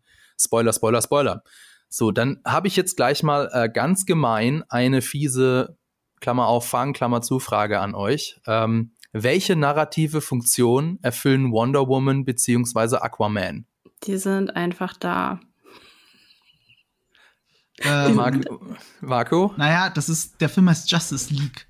So, und das ist genau wie bei den Avengers, du hast ein Team und das Team muss aus dramaturgischen Gründen muss unterschiedliche Rollen besetzen, so wie es bei Joss Whedon übrigens in seinen Produktionen eigentlich auch immer war. Es gibt quasi die Anführerfigur, das ist Batman, es gibt äh, die Origin Story, um dem Ganzen ein bisschen Herz zu geben. Das ist das, was Cyborg ist, was äh, Zack Snyder auch vorher immer betont hat. Er ist das Herz der Geschichte. Er ist auch der Einzige mit einer richtigen Origin Story. Ähm, es gibt quasi eine Art Mutterfigur. Das ist Wonder Woman tatsächlich. Ähm, es gibt den, den lustigen Onkel, der irgendwie Witze macht. Waffen gibt's meistens zwei. Äh, einer ist brutaler, der andere ist ein bisschen flapsiger. Also auch gerade bei Joss Whedon Produktionen immer. Ähm, das ist dann hier Aquaman und Flash in, in jeweils ihrer Rolle. Und äh, dann gibt's natürlich hier vielleicht den, den einen, wie soll ich sagen, den Held, dem alle hinterherrennen. Das ist nicht normal, dass es äh, so eine Figur gibt, aber das ist hier Superman. Es ist so ein bisschen äh, mhm. auch Antreiber der Geschichte, dass man ihn zurückholen muss. Und äh, eigentlich hat Superman die Funktion, dass es um die Dualität zwischen Batman und Superman geht. Also man kann da auch ein bisschen weiterdenken. Ich weiß nicht, ob das ein ob das nicht eher einen Spoiler-Part gehört, weil Joss, äh, Joss Whedon, sag ich schon, Zack Snyder. Sind im Spoiler-Part. Achso, wir sind, okay, sorry. Zack Snyder hat erzählt, äh, wie Justice League weitergegangen wäre, über seine drei Teile hinweg sogar insgesamt. Und ihm war es ganz wichtig, dass es um das Verhältnis zwischen Batman und Superman geht. Und er wollte sogar so weit gehen, da hat ihn der Studio aber reingekrätscht, schon vor Justice League. Er wollte so weit gehen, dass Louis Lane und Batman eine Beziehung entwickeln. Also in dem Moment, wo Superman tot ist, äh, nähern sich die beiden an. Und äh, dadurch, dass Superman zurückkommt, äh, äh, wird diese Dreiecksbeziehung wieder aufgerollt und ist halt ein Problem. Äh, das hat er zwar nicht drin, aber trotzdem ist ihre Dreiecksbeziehung ein Problem, weil es geht ja immer darum zu verhindern, dass Superman austickt und die Menschheit unterjocht. Und das passiert, weil Louis Lane stirbt, weil Batman sie hat sterben lassen. Das ist die Idee gewesen. Und äh, was äh, Zack Snyder machen, wo machen wollte, und das war vor Avengers Endgame, das war ja Jahre vor Avengers Endgame, also schon vom Plan her, ähm, dass Batman sich opfern wird. Ich glaube, am Ende von Justice League 2. Er wird sich opfern, er wird die Entscheidung treffen, ähnlich wie Robert Downey, also wie Tony Stark in Endgame. Er muss sterben, um die Timeline zu verhindern, nicht Louis Lane. Um Louis Lane tot zu verhindern, muss er sterben. Also stirbt Batman. Und, äh, und die Idee war dann, dass irgendwann Superman und Louis, Louis äh, mit ihrem dann geborenen Kind, mittlerweile das Kind von Superman, ohne Superkräfte, wird angedeutet im Snyder Cut mit dem Schwangerschaftstest in der Schublade. Sie sollte eigentlich, also nach Zack Snyders Verständnis war Louis Lane im gesamten Film Snyder Cut schwanger. Er hat, das, er hat die Storyline hier nicht weiter ausgebaut, aber nach seinem Verständnis war sie schwanger die ganze Zeit von Superman. Und sie wird ein Kind. Nee, die sagen ja am Ende auch. Unmöglich. Hä? Die tragen am Ende ähm, bei der Szene im, mit dem Haus, die tragen ein Kinderbett ins Haus. Ach echt? Oh, das ist mir gar nicht aufgefallen. Aber, aber mhm. ist das dann nicht so das alte Kinderbett von Clark und so? Das hätte ich jetzt gedacht. Vielleicht Warum ist es das ja auch. Also, aber kann man ja weiter die, benutzen. Die, aber guck doch die Mutter, also sie hat ein ganzes Haus und lebt da alleine. Da ist natürlich alles von Kind und, und ihrem Ehemann. Ich meine, sie zieht ja dahin zurück. Das ist ja nicht Clark, der dort einzieht. Also du willst ja, kein Mutter, Babybett da reinstellen. Warum willst du als, die, also, also von der Charakterisierung her hätte ich gesagt, auf jeden Fall hat sie das Kinderzimmer von Clark noch in diesem Haus. Aber das da würde ja schon so nicht mehr sogar, existieren, Marco. Das, das kann will, sein. Er aber, ist doch schon groß geworden in der ah, Zwischenzeit. Ja, aber trotzdem. Das sieht man äh, schön in äh, Batman wie Superman, wenn Superman am Ende stirbt und Bruce Lane auf der Beerdigung ist und auf der Trauerfeier, hängt sie in seinem Kinderzimmer rum. Also das existiert auch noch wirklich so mit Planeten, die da an der Decke hängen und so. Aber ja, das ist jetzt müßig, dass da auf jeden Fall äh, Snyder hatte das vor. Und dann gibt es irgendwann ein Kind, das von Superman, hat aber keine Superkräfte, weil auf der Erde geboren. Das war ja immer der Punkt. Er wurde auf, äh, auf Krypton geboren. Das ist der Grund seiner Fähigkeiten. Und äh, der Junge, die ganze Justice League Saga hätte damit geendet, dass Superman, äh, der Sohn von Superman, der neue Batman wird. Weil Onkel Bruce hätte sich gefreut. Das wäre die Auflösung der Dreiecksbeziehung geworden. Also Bruce Wayne wäre gestorben für Superman und Supermans Sohn hätte die Rolle von Batman übernommen. Das war der Plan von Zack Snyder. Okay, jetzt hast du aber meine Frage nicht so richtig beantwortet. Ich ich habe dir gesagt, sagen, was jede, die Funktion von jeder Figur ist. Das hast du gefragt. Ja, aber ja, aber nee, ich meinte die narrative Funktion, denn eigentlich kannst du sowohl Wonder Woman meiner Meinung nach als auch Aquaman naja, also sagen wir mal, Aquaman kannst du eigentlich rausschreiben. Wonder Woman hat eine einzige wichtige Funktion. Sie erzählt Batman von Darkseid und das war's. Ähm, und mein Problem mit dem Film ist also unter anderem neben dem unfassbaren Exposition Dump, also vor allem im zweiten Teil ist mir das aufgefallen, dass, dass einfach so viel da erzählt wird und vieles wird, ist auch einfach nur Behauptung. Und Justice League, auch der Zack Snyder Cut, schafft es nicht, den zentralen Konflikt mit der Einführung der Helden zu verbinden, wie etwa bei Infinity War. Also die Hintergrundgeschichte und die Charakterisierungen gehen eigentlich fast immer auf Kosten der Hauptgeschichte, zum Beispiel bei Cyborgs Einführung. Da mhm. machen wir einfach mal eine, eine Pause und jetzt seht ihr die Origin Story von Cyborg für richtig, was weiß ich ja. wie lange. Und alles andere muss erstmal warten. Und der Film ist ja. so vollgestopft, dass ich viele Handlungselemente wieder völlig vergessen habe. Was zum Beispiel Supermans Tod, habe ich ja vorhin auch gesagt, mit äh, dass, dass dann irgendwann nach einer Stunde gibt's mal, läuft mal eben äh, Louis Lane durchs Bild und ich denke mir, ah, shit, shit, den gibt's ja immer noch. Und es gibt so viele Szenen, die man hätte problemlos streichen können. Wonder Woman im Tempel, wie sie die, die Treppe hochlaufen. Also das Pacing ist wirklich furchtbar, auch ja. immer noch. Ähm, es kommt überhaupt gar keine Dringlichkeit auf. Im Teil 4, also nach zwei Stunden, empfinde ich zum ersten Mal sowas wie Dringlichkeit, nachdem Steppenwolf mhm. zwei von drei Boxen erkämpft hat. Und was passiert dann? Dann kommen noch mal zweimal Exposition und ein Cameo. Also ähm, es ist, es ist nicht Kill Your Darlings, es ist hier are, are all, all, My Darlings. Bitte schaut sie euch an und freut. Aber ähm, dramaturgisch ist der Film eine einzige Katastrophe, was aber vor allem am Drehbuch liegt. Natürlich. Ja. Darf ich, ja. darf ich ähm, ähm, dazu was sagen? Ja, gerne. Also, also, das meinte ich vorhin auch mit, ne? Konnte der Snyder Cut die Probleme lösen? Weil grundsätzlich Justice League hat natürlich anders als Avengers das Problem, dass äh, dort völlig neue Superhelden nochmal eingeführt werden, die wir vorher noch nicht kannten. Ähm, und da ist die Kinofassung schon am struggeln mit. Und jetzt wird es noch offensichtlicher, dass du ja, dass du halt einfach super viel Exposition auch nochmal über verschiedene Charaktere einbringen müsstest. Mhm. Jetzt ist aber noch dazu das Problem, dass und hier ist Avengers ein komplett anderer und viel besserer Film tatsächlich, dass es keine Konflikte zwischen diesen Helden gibt. Die sind weniger alle, als in der Kinofassung sogar noch. Es sind noch weniger Konflikte als in der Kinofassung. Ähm, sie werden künstlich reingesetzt und es hat nichts mehr mit ähm, Charakterentwicklung zu tun. Irgendwie, wenn dann zum Beispiel Flash irgendwie sagt beim, beim ersten Kampf irgendwie gegen Steppenwolf, hey, aber wir kämpfen ja jetzt nicht zusammen, also müssen sie jetzt erst lernen, zusammen zu kämpfen. Das ist quasi jetzt seine Funktion. Ne? Also er muss das mhm das muss dieses Statement sagen, damit sie verstehen, ach so, ja, genau, stimmt, wir sind ja die Justice League, wir müssen zusammen kämpfen. Ähm, und das finde ich ist eins der größten Probleme in der Kinofassung gewesen und die Kinofassung ist damit tatsächlich noch besser umgegangen als jetzt eben der Snyder Cut. Und da sind wir bei äh, tatsächlich genau bei dem Punkt, was ich auch schon befürchtet hatte, was ich auch im letzten Podcast schon gesagt hatte darüber. Ähm, Snyder ist nicht wirklich gut im Charakter erzählen. Und der Snyder Cut macht offensichtlich, dass er nicht nur nicht wirklich gut ist, sondern dass er katastrophal ist im Charakter, im Charakter erzählen. Ähm, Wonder Woman, die hat in diesem Film nichts mehr damit zu tun, was du aus dem Comic als Wonder Woman tatsächlich irgendwie mitnehmen möchtest. Ne? Also die ganzen Themen von Wonder Woman haben auch in den Wonder Woman Szenen, die auf einmal den gleichen Ton haben müssen wie der Rest dieses Films und deshalb äh, düsterer, schneller, ähm, ähm, gefährlicher irgendwie sein müssen, haben aber nichts mehr mit diesem Charakter zu tun. Und dadurch wird dieser Charakter ist komplett lost für mich. Die wird zu einem, einer, einer Lieferantin von One-Linern, die dieses Wonder Woman-Thema rüberbringen sollen. Und dann sagt sie solche, hat sie solche Cringe-Momente, wie dass sie sagt, you can be anything you want. Oder dann sagt sie Uh, später, ja.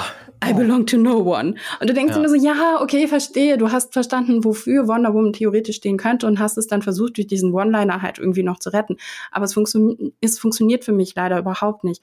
Und das Gleiche ist halt eben auch Aquaman. Ich meine, wir haben jetzt den Vorteil nach dem Snyder Cut, dass wir halt einfach diese ganze äh, Charakter-Exposition für diese Charaktere in ihren äh, Solofilmen schon gesehen haben. Und nichtsdestotrotz funktionieren diese zwei Charaktere für mich im Snyder Cut nicht. Und jetzt kommt noch eins obendrauf. Er zerstört für mich die zwei Charaktere, um die er sich kümmert im Snyder Cut. Und das ist Cyborg und Flash. Er gibt den neue Character Arcs. Flash ist für mich nur noch nervig. Ich fand den tatsächlich im, in der Original, ähm, in der Kinofassung teilweise noch sehr charmant. Aber jetzt habe ich auf einmal so einen so einen, weiß ich nicht, äh, pubertären Typen da, der erstmal irgendwie ein Würstchen rettet, bevor er sein, sein, sein vielleicht Love Interest rettet.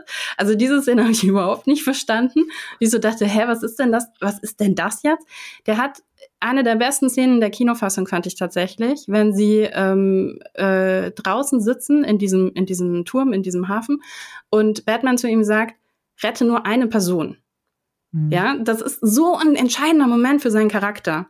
Und der ist nicht mehr im Film drin. Stattdessen bekommt er in dieser Szene die Funktion zu sagen, hey, wir kämpfen alle jetzt irgendwie einzeln, wir müssen zusammen kämpfen.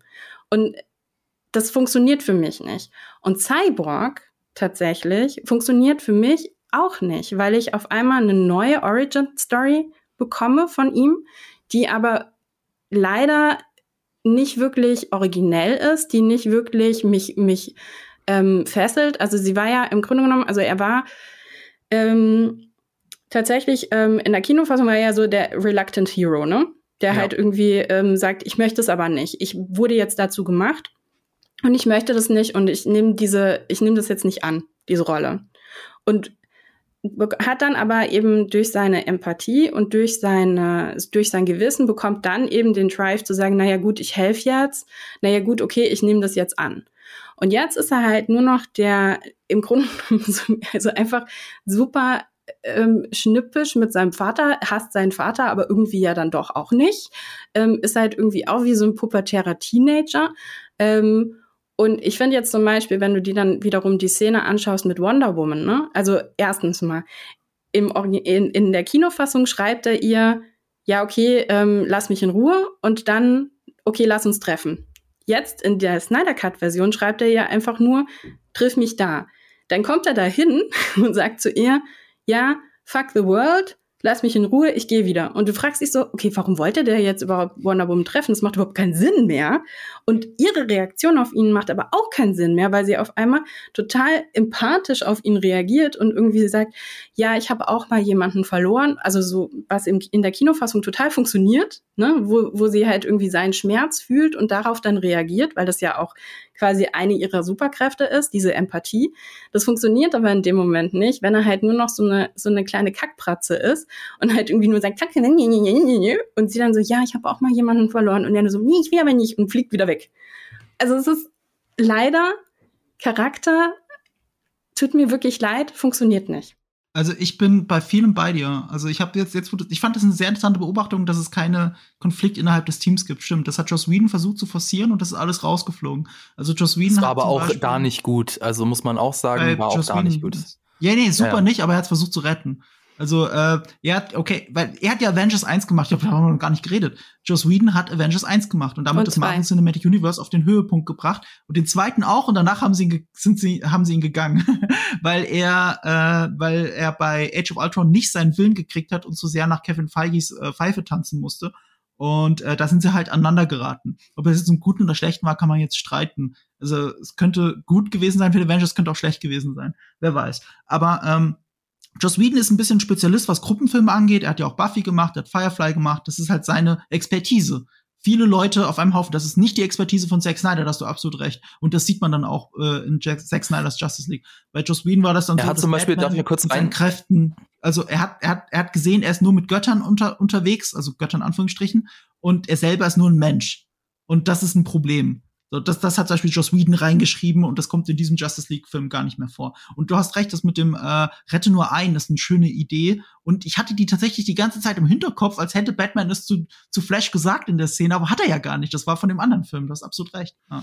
Ähm, ich wollte nur mal sagen, diese eine Szene in, ist es in Age of Ultron, wo sich die ganzen Helden im, im Haus von äh, Hawkeye treffen? Ja. Ja. Ja, das sind, genau, ähm, wenn ich das richtig im Kopf habe, dann ähm, ist das eine Idee von Joss Whedon gewesen Mhm. und das Studio wollte die, diese Sequenz, die ja auch irgendwie, weiß nicht, 15 Minuten oder so geht, wollte die auch draußen haben und Ja. Joss Whedon hat eben dafür gekämpft, dass sie da bleibt, weil das wichtig ist für die Charakterisierung.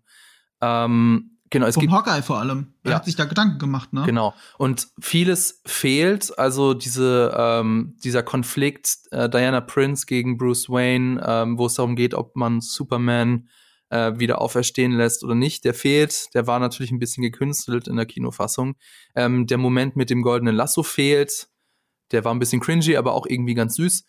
Ähm, es sind, Ja. es gibt jetzt ganz viele kleinere Momente, die ich eigentlich ganz nett fand, wo man einfach Mhm. mal so sieht, wie sich die, die Teammitglieder normal unterhalten, was auch irgendwie nett ist. Aber natürlich dramaturgisch jetzt nichts Besonderes. Also eigentlich musst du ja so Sachen schreiben, dass dann immer irgendwie die Charaktere rausscheinen und dann der Konflikt weitergetrieben wird.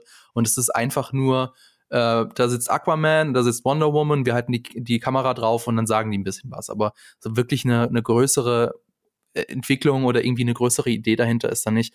Und Aber ja, dadurch, dass du mehr Zeit mit ihnen verbringst und diese kleinen netten Momente hast, wie du sagst, es gibt Ja. dauernd nette Momente zwischen Aquaman und Wonder Woman, zwischen Aquaman und Flash, zwischen Flash und Wonder Woman, und zwar ohne die Tittenwitze von äh, Joss Whedon, ähm, fand ich das sehr charmant. Das habe ich mir aufgeschrieben extra. Ich fand in dem Film die Justice League selber sehr charmant. Der Konflikt fehlt, genau wie Laura gesagt hat. Das, das, hätte, das hätte viel weitergehen müssen. Es gibt keinen Konflikt.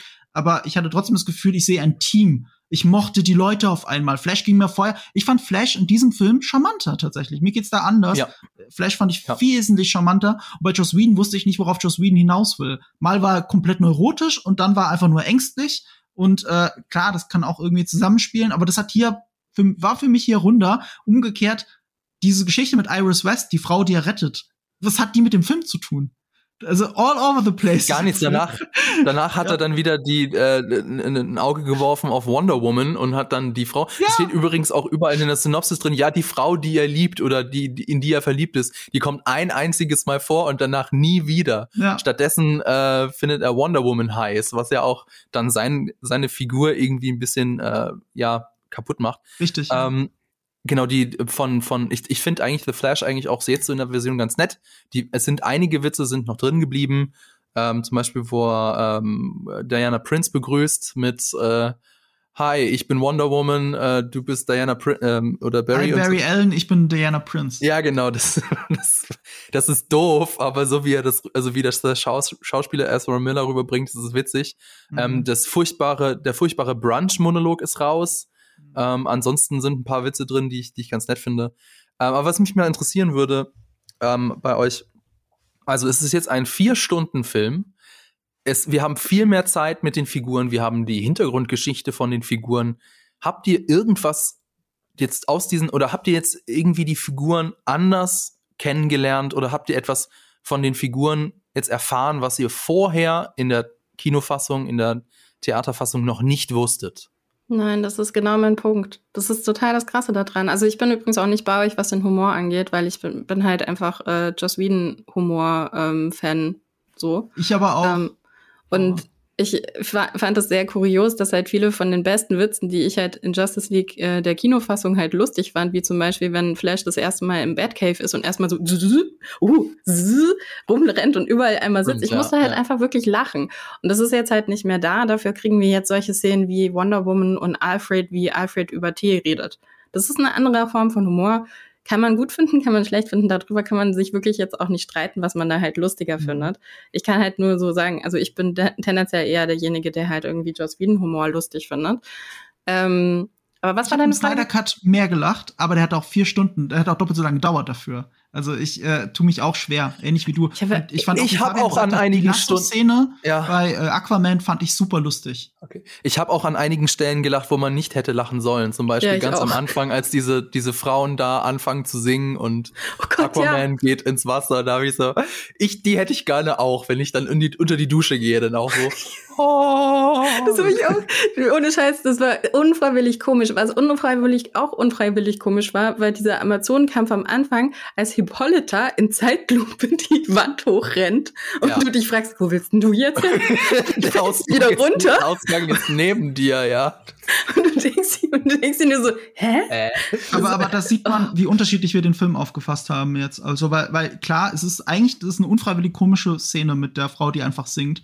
Aber ich, ich mochte das in dem Moment tatsächlich. Ich mochte das, äh, äh, diese Singstimme dazu, das ein bisschen auch symbolisiert die Verbindung zwischen Ackerman und diesem Dorf. Da wird er quasi wie ein Gott angebetet.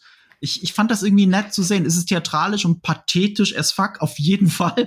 Und narrativ macht es überhaupt gar keinen Sinn, warum die auf einmal singt. Da kann man jetzt auch drüber lachen. Ich fand das aber ganz nett. Und gerade die Amazon-Szene. Ja, ja, ist doch jetzt egal. Die, äh, alles an diesem Film ist zu lang. Also, das ist ja gar kein Argument. Ähm, die äh, Amazon-Szene, das finde ich jetzt so interessant, dass du, wie, da driften wir zwar jetzt auseinander. Wir haben uns ja, wer, wer es noch nicht gehört hat, beim Wonder Woman 1984 sind wir ja komplett unterschiedlicher Meinung, um es mal vorsichtig auszudrücken.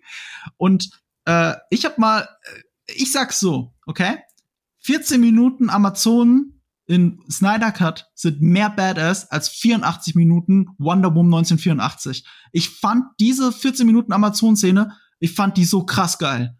Also äh, ich hatte Gänsehaut. Für mich war das 300 all over again. Ich musste an dem Moment denken, was du gesagt hast, als äh, in, in Wonder Woman 1 die Amazon den Strand stürmen. Also das, der ist ja auch von Zack Snyder produziert. Ja, vergleich die zwei Schauwerte, vergleich diese da, da kommen ähnliche Schauwerte zutage und äh, ich habe da dann verstanden, weil du hast mir ja erzählt, ähm, deine, deine, deine Freundin hatte da äh, richtig Gänsehaut und war den Tränen nah, weil zum ersten Mal sowas zu sehen. Für mich war das wirklich 300 all over again, aber mit Frauen. Und das fand ich wirklich großartig. War das zu viel Greenscreen und CGI, Gummiballgeplänkel? Auf jeden Fall. Auf der Wiese wird's peinlich. Da, bin ich, sehe ich auch. Aber äh, ich hatte unfassbar cooles, heroisches Gefühl, während ich diese Szene gesehen habe und fand die Amazon danach noch cooler als in all den anderen Filmen davor zusammen. Also, also, also, also, Amazon, das ist mein Thema. Ja. ähm, Ich finde, dass diese 14 Minuten ja, ähm, das Storytelling von was passiert in diesem Kampf, wer ist wann wo, ähm, was hat jeder für eine Aufgabe da merke ich Zack Snyder drin. Ne? Das ist auch der Endkampf dann am Ende irgendwie ähm, bei Steppenwolf. Wenn du es vergleichst mit, mit ähm, der Kinofassung, ähm, 50.000 Mal besser als die Kinofassung. Mhm. Ähm, weil ich verstehe, wer wo wann in diesem Raum ist. Aber was mich hart rausgebracht hat, tatsächlich bei der Amazon-Kampfszene jetzt eben ähm, auf Themyscira im, äh, im Snyder Cut ist, es sieht mega scheiße aus. Also es ist tatsächlich, es sieht aus teilweise irgendwie wie so ein Playstation-Spiel irgendwie aus von vor 20 Jahren, wo ich so denke, ernsthaft, was? Sind die da einfach, haben die irgendeinen Kontakt zum Boden oder laufen die im luftleeren Raum? Was passiert da eigentlich? Also da ist offensichtlich, hat das Budget gefehlt. Ja, also das, was dann irgendwie quasi in diesem Endkampf wieder super gut funktioniert tatsächlich, ähm, wo du auch siehst, okay, hier ist das Budget gelandet, ähm, funktioniert auf Themyscira für mich überhaupt gar nicht. Und wenn ich es jetzt vergleiche tatsächlich aber nochmal mit Patty Jenkins äh, äh, Strandkampfszene, die ist so viel besser, weil ich so viel mehr Personality irgendwie von, von äh, Hippolyta und auch von den anderen bekomme, weil ich so viel mehr ähm, emotional involviert bin tatsächlich in diesen Kampf. Das funktioniert für mich dann teilweise, äh, das funktioniert beim Snyder Cut für mich dann wieder nicht. Ähm, es ist keine Frage des Budgets das Problem ist, wie es gefilmt ist. Es ist halt, das kann Snack Snyder nicht, das konnte er auch in Man of Steel nicht. Er verlässt sich zu sehr auf das CGI. Du kannst noch so viel Geld reinstecken. Wenn du jemanden vor Greenscreen rumhampeln lässt und die eigentliche Aktion eigentlich komplett am Computer passiert, also wenn du nicht einen Schauspieler auf den Boden wirfst, sondern wenn du eine äh, animierte Figur auf den Boden wirfst, ist das groß, größte Problem von allen Animatoren, egal wie viel Geld du ihnen gibst, das realistisch aussehen zu lassen. Es gibt ja so dieses Prinzip ähm, mit diesem animierten Ball. Ich weiß nicht, ob ihr das kennt. ähm, man lässt einen Ball fallen. Wie animiert man das? Ne? Und wenn er auf den Boden aufschlägt und dann immer langsamer wird und dann zu Boden kommt. Das ist die große Herausforderung eines jeden Animators, das realistisch aussehen zu lassen. Und das ist so die Grundidee, wie funktioniert, also was erwartet unser Auge, was erwartet unser Bewusstsein, wie sich etwas in der echten Welt verhält. Und daran scheitert Snyder immer und immer wieder, wenn er Leute äh, am Computer auf den Boden wirft und nicht wirklich auf den Boden wirft, egal wie viel Greenscreen da drin ist. Und ja, das sieht man auch bei der Amazon-Szene. Alles, sobald sie aus dem, aus dem Tempel rausgehen, sieht man das ganz stark. Patty Jenkins hat das in Wonder Woman 1984 auch ziemlich verkackt. Die hat das anders verkackt. Die hat dann äh, äh Wonder Woman vor Greenscreen gesetzt, hat sie in Zeitlupe rennen lassen. Das seht ihr jetzt leider nicht, wie ich sie nachmache, also äh, ihr, ihr Zuhörer. Aber und, das wirkt halt auch vor echten Wüstenaufnahmen wirkt es albern. Ähm, es ist halt in dem Moment keine computeranimierte Figur. Ich, ich finde, äh, Snyder hat auch da immer am besten funktioniert, wenn er es wie bei Watchmen oder bei 300 gemacht hat, wenn er Leute an Seile gehängt hat und wenn er sie wirklich durch den Raum geworfen hat, egal wie unrealistisch es war. Und äh, das hat einfach eine ne Greifbarkeit, die er schon lang verloren hat. Die hat er bei Man of Steel verloren. Bei Batman wie Superman hat er es wieder besser gemacht, aber da hat er auch vieles im Dunkeln spielen lassen. Großes Problem auch von dem Film, vieles spielt bei Tag, äh, bei helllichtem Tag. Diese Tempelszene, deswegen, was im Tempel selber passiert, fand ich cool. Was auf der Wiese passiert, sieht albern aus. Weil Tag hell. Batman, äh, an diesem Memorial von Superman, immer noch Tag hell, sieht auch doof aus. Das sieht alles doof aus. Du siehst, du siehst es einfach. Das, hast du, das Problem hast, hattest du bei Batman wie Superman nicht. Da vertraut Zack Snyder zu sehr der Post-Production. Und das ist das Problem. Das ist kein Budgetproblem. Aber ähm, genau, was du gesagt hast mit dem Kampf in dem Tempel, also ich finde das unfassbar gut. Also, wo sich zum Beispiel die ganzen Amazonen auf Steppenwurf draufwerfen und ihn mhm. versuchen, mit aller Kraft zurückzuhalten. Ist voll geil.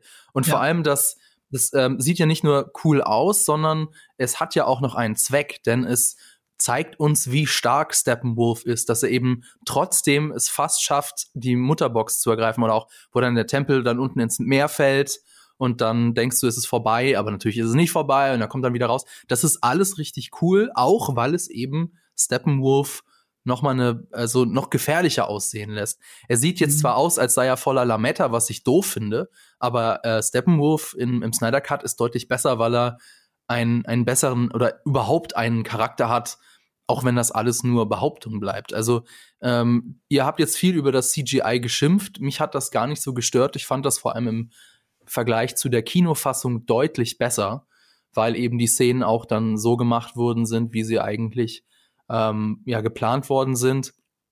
Ähm, also das CGI ähm, im, in der Kinofassung, das hat ja auch deswegen nicht funktioniert, weil eben viel ähm, geändert wurde. Äh, zum Beispiel das mit dem mit der Himmelfarbe und so, deswegen sieht das alles kacke aus. Also die Action ist echt richtig cool. Ähm, wobei zum Beispiel die Szenen mit Flash ähm, also die hat man schon besser von Quicksilver aus X-Men Apocalypse gesehen und das war ein Jahr davor. Er versucht ja. Quicksilver ein bisschen zu imitieren.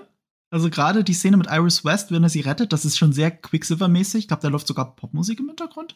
Ähm, aber er kommt da nicht ran. Das stimmt. Ja. Aber, ähm, Fabian, aber, das ja. meinte ich mit äh, ah, Storytelling tatsächlich. Oh, sorry, vom, ganz kurz noch zu Flash. Ich fand's super cool, wie sie es dargestellt haben, visuell dargestellt haben, dass er schneller als das Licht ist und damit die Zeit zurückdreht. Weil das ist ja auch tatsächlich für das ja. Overall Storytelling von Justice League ist es tatsächlich gar nicht so, also für die Snyderverse ist es nicht so unwichtig, weil es geht ja darum, in Batman wie Superman schon die Timeline zu verändern.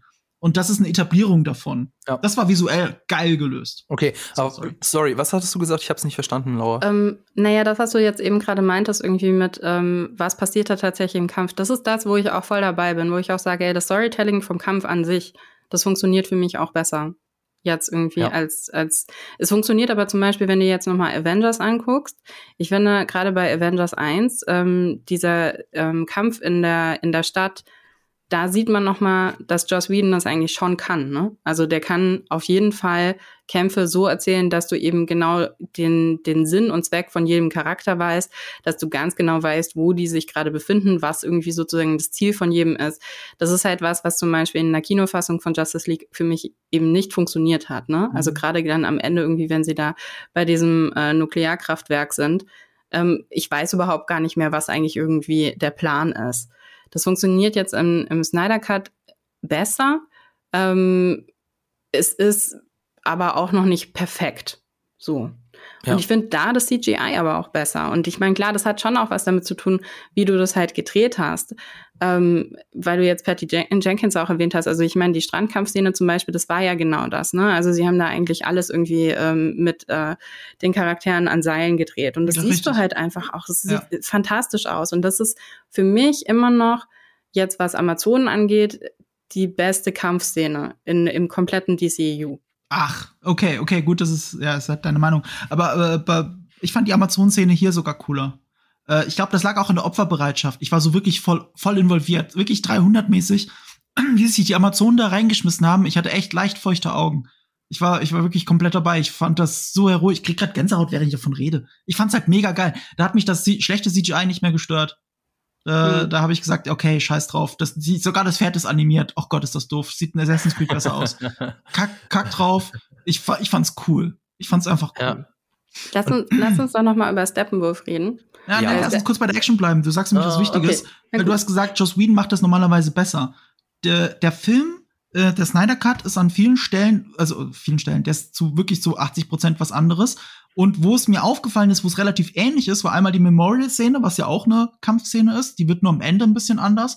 Und eben äh, der, der, der letzte große Kampf. Und du hast ja gesagt, da wirkt das CGI ähm, äh, besser, weil es eben im Dunkeln zum Beispiel ist. Bei Joss Whedon war alles in Rot, hier ist alles bei Nacht. Es sieht automatisch besser aus. Es ist gar nicht so anders, dramaturgisch zumindest. Es ist schon anders geschnitten, es sind andere Momente. Cyborg ist nicht nur der Typ, der nur da rumhackt und nichts tut, sondern äh, äh, äh er hat eine ganz andere Funktion. Er, er geht am Ende erst in diesen Hacking-Prozess bei der Motherbox und dann endet es eigentlich damit, dass er ja verliert und Flash aber die Zeit zurückdreht. Also es ist dramaturgisch ganz anders gelöst. Ich bin richtig begeistert davon, wie, wie, wie, wie Snyder es eigentlich vorhatte. Und Joss Whedon hat an diesen Stellen tatsächlich scheinbar nicht nachgedreht, also nicht groß nachgedreht. Er hat Material genommen, das sie schon hatten und hat es einfach umgeschnitten und hat was anderes draus gemacht. Aber äh, er, er hat das nicht neu gedreht, weil das neu zu drehen wäre wahrscheinlich zu teuer gewesen. Er hat auch keine bessere Idee. Deswegen kommt hier der Joss Whedon Flair nicht rüber. Aber wenn es um Kämpfe geht, bin ganz bei dir. Avengers 1 ist der deutlich geilere Film, was die Action angeht, was die reine Action angeht, als äh, Snyder Cut. Ja, aber das hat auch, also weil die Action bei Joss Whedon halt einfach auch noch mal von den Charakteren gefahren wird. Ne? Das recht, ja, das stimmt. Und das fehlt halt einfach leider bei, bei Snyder immer. Ja. Steppenwolf. Ich musste so lachen, weil ich, die, ich fand das so geil. Steppenwolf ist halt so wie dieser unterperformende Manager, der dann, dann äh, ähm, von äh, Desart äh, gemicromanaged wird mhm. und ihm dann halt irgendwie noch so gesagt wird, irgendwie so, Mensch, du sollst doch das machen. Und Steppenwolf so, ach so, ja, stimmt, genau.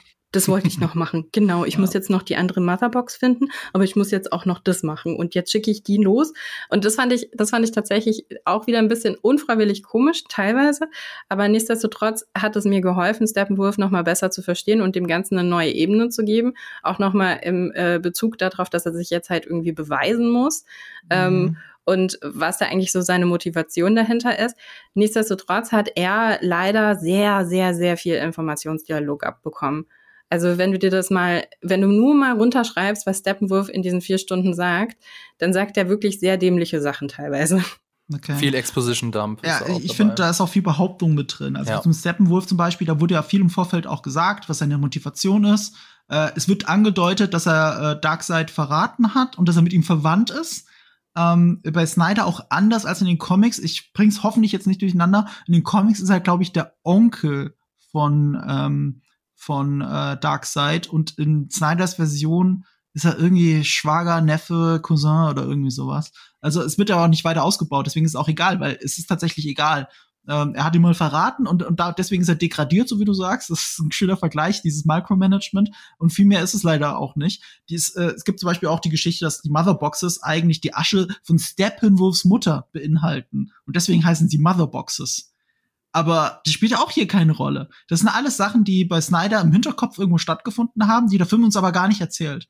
Und äh, das ist dann definitiv eine Schwäche. Ich persönlich fand das Design halt von Steppenwolf einfach cooler und mochte auch die Szenen, wie er die Atlanta foltert zum Beispiel. Das war so düster zu sehen, wie die wie seine Parademons diese Atlanta rausziehen aus dem Wasser, nur damit er sie foltern kann und so. Ich fand das, ich fand das ziemlich krass. Ähm, aber, aber viel mehr als Behauptung ist es dann halt natürlich nicht. Es gibt noch einen schönen Unterschied zwischen Joss Whedons Version und Snyders Version. Weil Joss Whedon ist, wie so oft für Joss Whedon in Avengers 1 und 2, sind die Massen der Gegner noch austauschbarer, indem sie alle gleich sind. Es sind alles die gleichen Wesen, die gleichen Roboter, es sind die gleichen Aliens. Und bei äh, äh, Joss Whedons äh, Justice League waren das alles die gleichen Parademons. Und was bei Dark, äh, was bei Darkseid, was bei Zack Snyders äh, Justice League durchscheint, ist, ähm, dass es äh, unterschiedliche Demons sind, je nachdem, welche Völker sie erobert haben. Und sie haben ja schon 100.000 Welten erobert. Und äh, dadurch wirkt das alles noch ein bisschen gruseliger. Ich finde, der äh, Snyder fängt die viel gruseliger ein. Sie wirken und, sehr äh, viel bedrohlicher. Cool. Sie sind ja. nicht so das äh, Fußvolk, die, das Kanonenfutter. Also ja. Batman hat ja ordentlich zu kämpfen mit denen. Insofern sie wirken deutlich äh, bedrohlicher in, im Snyder Cut, finde ich auch. Ja. Mhm. Ähm, vielleicht noch was Positives. Äh, wir haben jetzt ja schon ziemlich viel gesagt, was alles nicht so funktioniert am Snyder Cut. Äh, ein paar Sachen gibt es aber doch, die, die ich ganz nett finde. Es gibt echt viele schöne Szenen. Also das Justice League Team wirkt eher wie ein Team, haben wir ja schon gesagt. Mhm. Es gibt die Szene, wo Clark zu Hause ist, die fand ich sehr rührend. Oder Cyborg repariert am Ende das Abspielgerät war mhm. auch äh, ein schöner Moment. Ja. Aber keine schöne Szene. Also ähm, da hatte ich ganz kurz Trän ein Tränchen im Auge, aber dann hat Snyder das leider übertrieben, beziehungsweise äh, es, es ging dann doch wieder nur in das übliche Epiloggelaber über. Ähm, insofern ist jetzt so ein bisschen die Frage, hat sich denn jetzt der ganze Aufwand gelohnt? Und ich würde sagen, eigentlich nicht, denn die Highlights des Films, also ähm, Steppenwolf kämpft gegen die Amazonen, Supermans Wiederauferstehung und dann der Endkampf, die habe ich mehr oder weniger schon gesehen. Und was mir jetzt der Snyder Cut da zusätzlich noch dazu packt, es stinkt da ein bisschen gegen ab. Also weiß nicht, wie würdet ihr denn sagen? Ich muss da kurz Fragen ja. reinwerfen, sorry. Ja. Äh, weil ich habe Justice League 2017 habe ich nur einmal gesehen im Kino und danach nie wieder, nur nur szenenweise Sachen rausgenommen. Hat er gegen die Amazonen so gekämpft? An, also ja. Anders, aber im, im, Prinzip ist es ja das Gleiche. Er kommt in den Tempel rein, er, er will die Motherbox klauen, die wird raus auf die Wiese gezogen und da holt er sie dann ein. Das ist natürlich beim Snyder Cut ist, sieht das cooler aus, ist das alles cooler, aber die Geschichte ist die gleiche. Aha. Und ähm, auch Supermans Wiederauferstehung ja. ist, bis auf den Twist, dass eben Louis Lane von sich aus dazu kommt, ist auch eins zu eins das gleiche. Auch der Endkampf ähm, sieht ein bisschen schicker aus im Snyder Cut, ist aber auch hier eins zu eins das gleiche. Und das ist für mich, also die Highlights habe ich alle schon gesehen. Und deswegen hat der Snyder Cut für mich nicht so das, den Mehrwert. Und was, das ist der was, Punkt. Oh, sorry. Also was komischerweise für mich jetzt im Snyder Cut auch nicht so gut funktioniert hatte, das hast du vorhin schon mal angesprochen und das ähm, ist ja eigentlich ein elementarer Bestandteil der ganzen Geschichte, ist die ganze Geschichte von Superman und eben auch von Lois. Lois wird leider degradiert in dem Film auf einen auf jemanden, der einfach nur noch dafür da ist, Superman wieder auf den richtigen Weg zu schubsen. Und obwohl sie in der Kinofassung nicht wirklich sehr viel mehr Szenen hat, ähm, habe ich ihre Geschichte nochmal anders wahrgenommen in der Kinofassung. Ähm, und jetzt hat sie sogar auch noch dazu das Problem, dass in dem Moment, wenn sie bereit ist, loszulassen und zu sagen, okay, der Typ ist tot, ich mache jetzt weiter mit meinem Leben. Etwas, was sie in der Kino in Kinofassung schon vorher eigentlich macht. Ähm, aber eben noch so bestimmte Momente noch nicht wieder, also sie arbeitet noch nicht wieder, sie geht noch weiter ins Büro, aber, ähm, aber sie schreibt Fluff Pieces, ne? also so nette kleine Geschichten und sie ist nicht mehr diese Hardcore-Journalistin ähm, in der Kinofassung. Jetzt in der, im Snyder Cut hat sie komplett aufgegeben. Und in dem Moment, wenn sie bereit ist, loszulassen, ähm, kommt aber Superman schon wieder und dann wird diese ganze Geschichte nur noch mit dem, mit der Schwangerschaft irgendwie so angedeutet. Das ist leider, wird ihr das als Charakter nicht gerecht, finde ich. Und dadurch, dass wir eigentlich vier Stunden Zeit haben, habe ich mir hier sehr viel mehr noch erwartet. Und ähm, das, was du auch meintest, der Tod von Superman ist in der Kinofassung sehr viel dramatischer erzählt, weil sehr viel mehr noch irgendwie erzählt wird, wie über die Welt hinweg überall die Leute darüber trauern Und ähm, tatsächlich was so dieser, totaler Quatsch ist. Ja, was äh, totaler sorry. Quatsch ist, weil er, weil er nur in Metropolis ist, aber okay. Aber trotzdem hast du dadurch halt irgendwie nochmal einen anderen Impact, was es bedeutet, dass Superman nicht mehr da ist. Jetzt wird der Tod von Superman eher dadurch irgendwie bedeutungsschwer, weil klar ist, okay, die Motherboxes haben irgendwie erst dann angefangen miteinander zu kommunizieren, als Superman weg war und deshalb war der scheinbar ziemlich wichtig. Also erstmal, das ist gar kein Quatsch, weil Superman in Batman wie Superman man immer wieder sieht, wie er die halbe Welt rettet. Der ist in Mexiko, der ist in der Antarktis, der macht überall was für die ganze Welt. Das ist keine Metropolis-Erscheinung. Macht ja Das Nee, stimmt, ich meinte- das stimmt. Aber die Frage ist natürlich, würde die ganze Welt darum trau trauern, wenn er weg ist? Ja, Ja. hm, ja. Ja, nach, In- nach in- Batman in- wie Universum, Superman schon, weil er hat ja die Erde gerade gerettet. Zum zweiten Mal. Also nach Batman wie Superman auf jeden Fall. Also das naja, aber, gar kein Problem. aber ist nicht Batman, äh, ist nicht Superman in Batman wie Superman, geht's nicht darum, dass er so diese ambivalente Figur ist und dass er Ja. eventuell gefährlich ist und dass ihn viele Menschen gruselig finden? Geht's Ja. nicht darum? Und ja, auf einmal ist er so. feiern ihn ja viele Leute im gleichen Film. Ja, das ist dieses Problem des trauern? DC Worldbuildings, dass das so Mhm. nicht, nicht kohärent wirkt. Also, das fand ich, fand ich etwas seltsam. Aber die Kohärenz ist doch hier, dass es ein großer Konflikt in der Gesellschaft ist, ob man Superman jetzt feiern oder hassen soll. Das ist ja, Ja, der große aber wo Konflikt. ist das, wo ist das in, in Justice League? Da geht's nur darum, dass die Leute alle traurig sind. Ja, die Leute, die ihn halt vermissen. Plus, Nee. er hat ja gerade wieder die Welt gerettet. Nee, da, das habe ich nicht gesehen. In der Kinofassung habe ich gesehen, alles ist scheiße, weil Superman tot ist. Ja, aber du, du hast nicht gesehen, wie Leute, die nie was mit ihm anfangen konnten, was sollen die denn machen? Sollen die eine Parade machen? Aber die Ja. Leute, die ihn vermissen, hängen halt überall, die, die bauen ein neues Memorial, die, die hängen da die Flagge. Er hat ja auch ein Staatsbegräbnis gekriegt. Schon das Ende von Batman wie Superman erzählt uns ja schon, dass die Erde sich mit ihm versöhnt. Aber das ist jetzt ein anderer Punkt. Äh, ich will, ich will, ich finde es ganz gut, dass du diesen Vergleich gemacht hast mit diesen Amazon, also, weißt du, was mir entfallen ist? Dass Justice League 2017 die Ama auch die Am auch eine Amazon-Szene hatte. Ich, klar, ich erinnere mich, dass er die Motherbox bei denen aus dem Tempel geklaut hat, aber ich erinnere mich an sonst gar nichts. Ich erinnere mich nicht an einen Shot. Und das ist der, das ist der große Unterschied. Ähm, für mich hatte Joss Whedons Justice League keine Highlights. Nichts aus diesem Film ist mir in Erinnerung geblieben. Ich habe ihn selbst für für den Snyder Cut habe ich auf den Rewatch verzichtet. Auch aus Zeitgründen, aber auch weil ach fuck, who cares? Wirklich, ist mir völlig egal der Film. Und das ist der große Unterschied zum Snyder Cut. Ich habe wie schon erzählt, ich habe eine ganz andere Verbindung zum Film schon von vornherein. Aber ich habe jetzt auch einen Film, der voller Highlights ist. Ist er zäh wie Kacke? Auf jeden Fall. Kennt man das so ins Kino bringen sollen? Auf gar keinen Fall. Aber, aber ich habe ganz viele Highlights. Ich habe ganz viele Momente. Ich habe ganz viele Shots, die sich in mein Gedächtnis brennen. Wo ich wirklich das Gefühl habe, Gott, was für eine geile Kamera. Auch in dieser 4 zu 3 IMAX-Auflösung. Das sieht, das ist wirklich großartig teilweise. Sind ein paar der besten Shots in der Comic-Filmgeschichte für mich mit drin. Ein paar.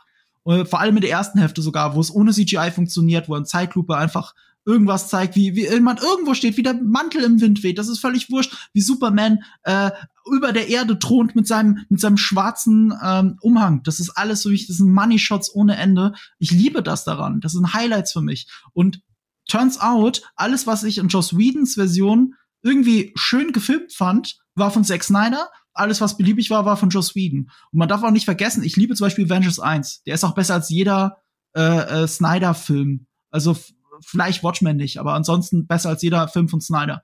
Aber der war kacke gefilmt. Da hat Joss Whedon, ich, den Kameramann haben sie danach auch nicht wiederverwendet, der hat da irgendwie ein 16 zu 3 auch gedreht oder so. Und, und der hat immer so schiefe Kamerawinkel gehabt, damit das ein bisschen comicmäßig aussieht. Das war die Begründung. Wenn es ein bisschen schief ist, dann sieht es aus wie ein Comicbuch, ist ja cool. Und dann hat er das so gemacht und deswegen ist Avengers 1 ziemlich beschissen gefilmt. Ich kann damit nichts anfangen. Äh, es ist ja auch so in der Bildsprache, wenn du ein Kamerabild ein bisschen schief machst, dann wirkt es äh, disturbing. Also irgendwas stimmt nicht. Das macht man gerne, wenn eine Figur einen ps äh, psychischen Breakdown kriegt oder ein Reveal, ähm, äh, wer in Wirklichkeit der Verräter war oder sowas. Weil die ganze Welt sich auf links dreht, dreht sich das Kamerabild auf links. Und äh, Snyder, der Werbefilmer, alles in Zeitlupe aufgenommen, alles mit der neuen pathetischen Musik von Junkie XL. Der gibt mir da einfach ein komplett anderes Gefühl. Wir haben über Musik noch gar nicht gesprochen. Gott, die Musik ist das Schlimmste an dem Film. Äh, ich bin Ja, leider ja. Finde ich gar nicht, aber ich finde, dass sie gute und schlechte Momente hat. Also Junkie XL hat ja vorher mit Hans Zimmer Batman wie Superman gemacht. Und das ist ein geiler Score. Den finde ich richtig geil. Ich finde den von Man of Steel, der nur von Hans Zimmer war, super geil. Und jetzt hat sie Junkie XL alleine gemacht. Der hat auch seinen ganz alten Score von vor drei Jahren, hat er weggeworfen und hat von neuem angefangen. Und ich finde, das hört man auch. Also ich mochte zum Beispiel wie er das Wonder Woman-Thema leicht erweitert hat in der ersten Bankräuber-Szene. Das mochte ich sehr. Laura schüttelt sehr mit dem Kopf. Aber ich mochte das, äh, dass da doch diese Singstimme mit dabei ist. Ich fand das noch eine schöne Erweiterung. Umgekehrt ähm, sind die größten Momente, wo der Junkie XL Score glänzt, immer wenn er Hans Zimmer zitiert. Also alles, was er mit Hans Zimmer vorher gemacht hat. Das sind die besten Momente. Es gibt ein Batman-Thema, das mir nicht aufgefallen ist. Es gibt ein Leitmotiv für Batman. Ich habe auf Social Media erst erfahren, dass es ein Leitmotiv für Batman in diesem Film gibt. Es ist mir nicht aufgefallen. Äh, what the fuck? Umgekehrt aber Justice League von 2017 hat es schlimmer gemacht, weil die hatten Danny Elfman und der hat nichts anderes zu tun gehabt, als seinen eigenen Score zu klauen. Der hat Batman 1989, hat er ja den berühmten Batman-Score gemacht und hat es einfach zitiert an der, an der Stelle mit äh, Commissioner Gordon und Batman, wo die wieder aufeinandertreffen. Das ist halt, what the fuck? Er nimmt aus einem anderen Film den Score und dann hast du das Gefühl, ja, ist das jetzt Michael Keaton, der da steht oder so. Das passt ja gar nicht. Und dann klaut er auch noch den Superman-Score von, äh, ich glaube, äh, Jerry Goldsmith, was glaube ich. Goldsmith? Heißt er Goldsmith? Oh Gott, ich will nichts Falsches sagen. Aber der, der den richtigen Superman-Score gemacht hat, äh, Ende der 70er Jahre. Also da war der Score all over the place und hier hat er wenigstens äh, eine Kohärenz. Ich fand sogar die E-Gitarre ganz cool, weil in den Trailern kam auch viel E-Gitarre vor und dann fand ich das immer eine große Lüge, weil der Justice League Film ja nie was damit zu tun hatte, aber äh, der neue schon. Also Score fand ich cool. Okay, also, ich fand ihn okay. Die Musik ist für mich tatsächlich ein, also Musik ist tatsächlich für mich ein Riesenthema gewesen beim, beim mhm. Sehen weil ich das Gefühl hatte, das ist eine Kombination aus einer generischen Musikbibliothek-Auswahl, also zum Beispiel das Wonder Woman-Thema. Das hört sich so an, als hättest du halt irgendwie ähm, weiß ich nicht, Oriental Women Singing gegoogelt und hättest das erste Beispiel genommen. Ähm, und dann wirkt es an manchen Stellen wieder so, als hätte ein 13-Jähriger versucht, ein Musikvideo zu schneiden. Also wie zum Beispiel, wenn ähm, Aquaman dann irgendwie ähm, viel zu lange auch mal wieder irgendwie Richtung Meer läuft und seine Whiskyflasche dann wegwirft. Das mhm. war für mich komplett cringe. Also das war tatsächlich das Schlimmste, was ich an Score jemals gehört habe. Punkt. Und das Allerschlimmste war, dass sie noch Halleluja im den Endcredits versauen. Wie kann man dieses Lied versauen? Das geht eigentlich gar nicht. Und sie haben es geschafft. Okay, äh, erstmal, es wird Aquaman auch wieder beispielhaft. Ich fand's geil, aber es hat nichts mit der Narrative zu tun. Hätte locker rausschneiden können. Es ist sogar eine zweite Introduction von Aquaman. Es macht überhaupt gar keinen Sinn. Ähm, was sah es aber cool aus? Ja, und da waren auch Gitarrenriffs drunter. Ich fand es irgendwie cool. Ja, aber so, das waren ah, auch so generische, äh, so als hätte jemand gegoogelt, äh, Rock-Gitarre. Und dann nimmst du das erste, was du findest. Also ich bin der Meinung, man hätte Junkie XL hier nicht alleine lassen dürfen, aber Hans Zimmer wollte ja auch keinen Super, keinen Superhelden-Score mehr machen. Trotzdem hat er noch Wonder Woman gemacht oder vielleicht hört er danach auf, aber äh, ich glaube, ihm hätte es gut getan. Junkie XL hättest du hier nicht alleine lassen können. Und zu dem äh, und zu den Endcredits, das ist das, was ich gemeint habe. Da, da ist der Film, durchbricht die Metaebene und geht über sich hinaus. Er geht, er, er, die Endcredits stehen dafür, wofür der Film steht, wofür Zack Snyder steht. Dieses For Autumn am Ende, für Autumn, für seine verstorbene Tochter. Der Grund, warum er überhaupt äh, äh, bei Justice League keine Lust mehr hatte zu kämpfen und dann wirklich gegangen ist, resigniert. Ähm, der Grund ist jetzt hier der Grund, warum der Snyder Cut existiert. Dieser Snyder Cut ist für seine für seine Tochter. Und dieses Halleluja am Ende, er hat das mal als Familienlied bezeichnet. Ähm, in seiner Familie, und die ist sehr groß, er hat sehr viele Kinder, äh, leibliche und Adoptivkinder. Ähm, für die ist das Halleluja, ist so ist die Familienhymne.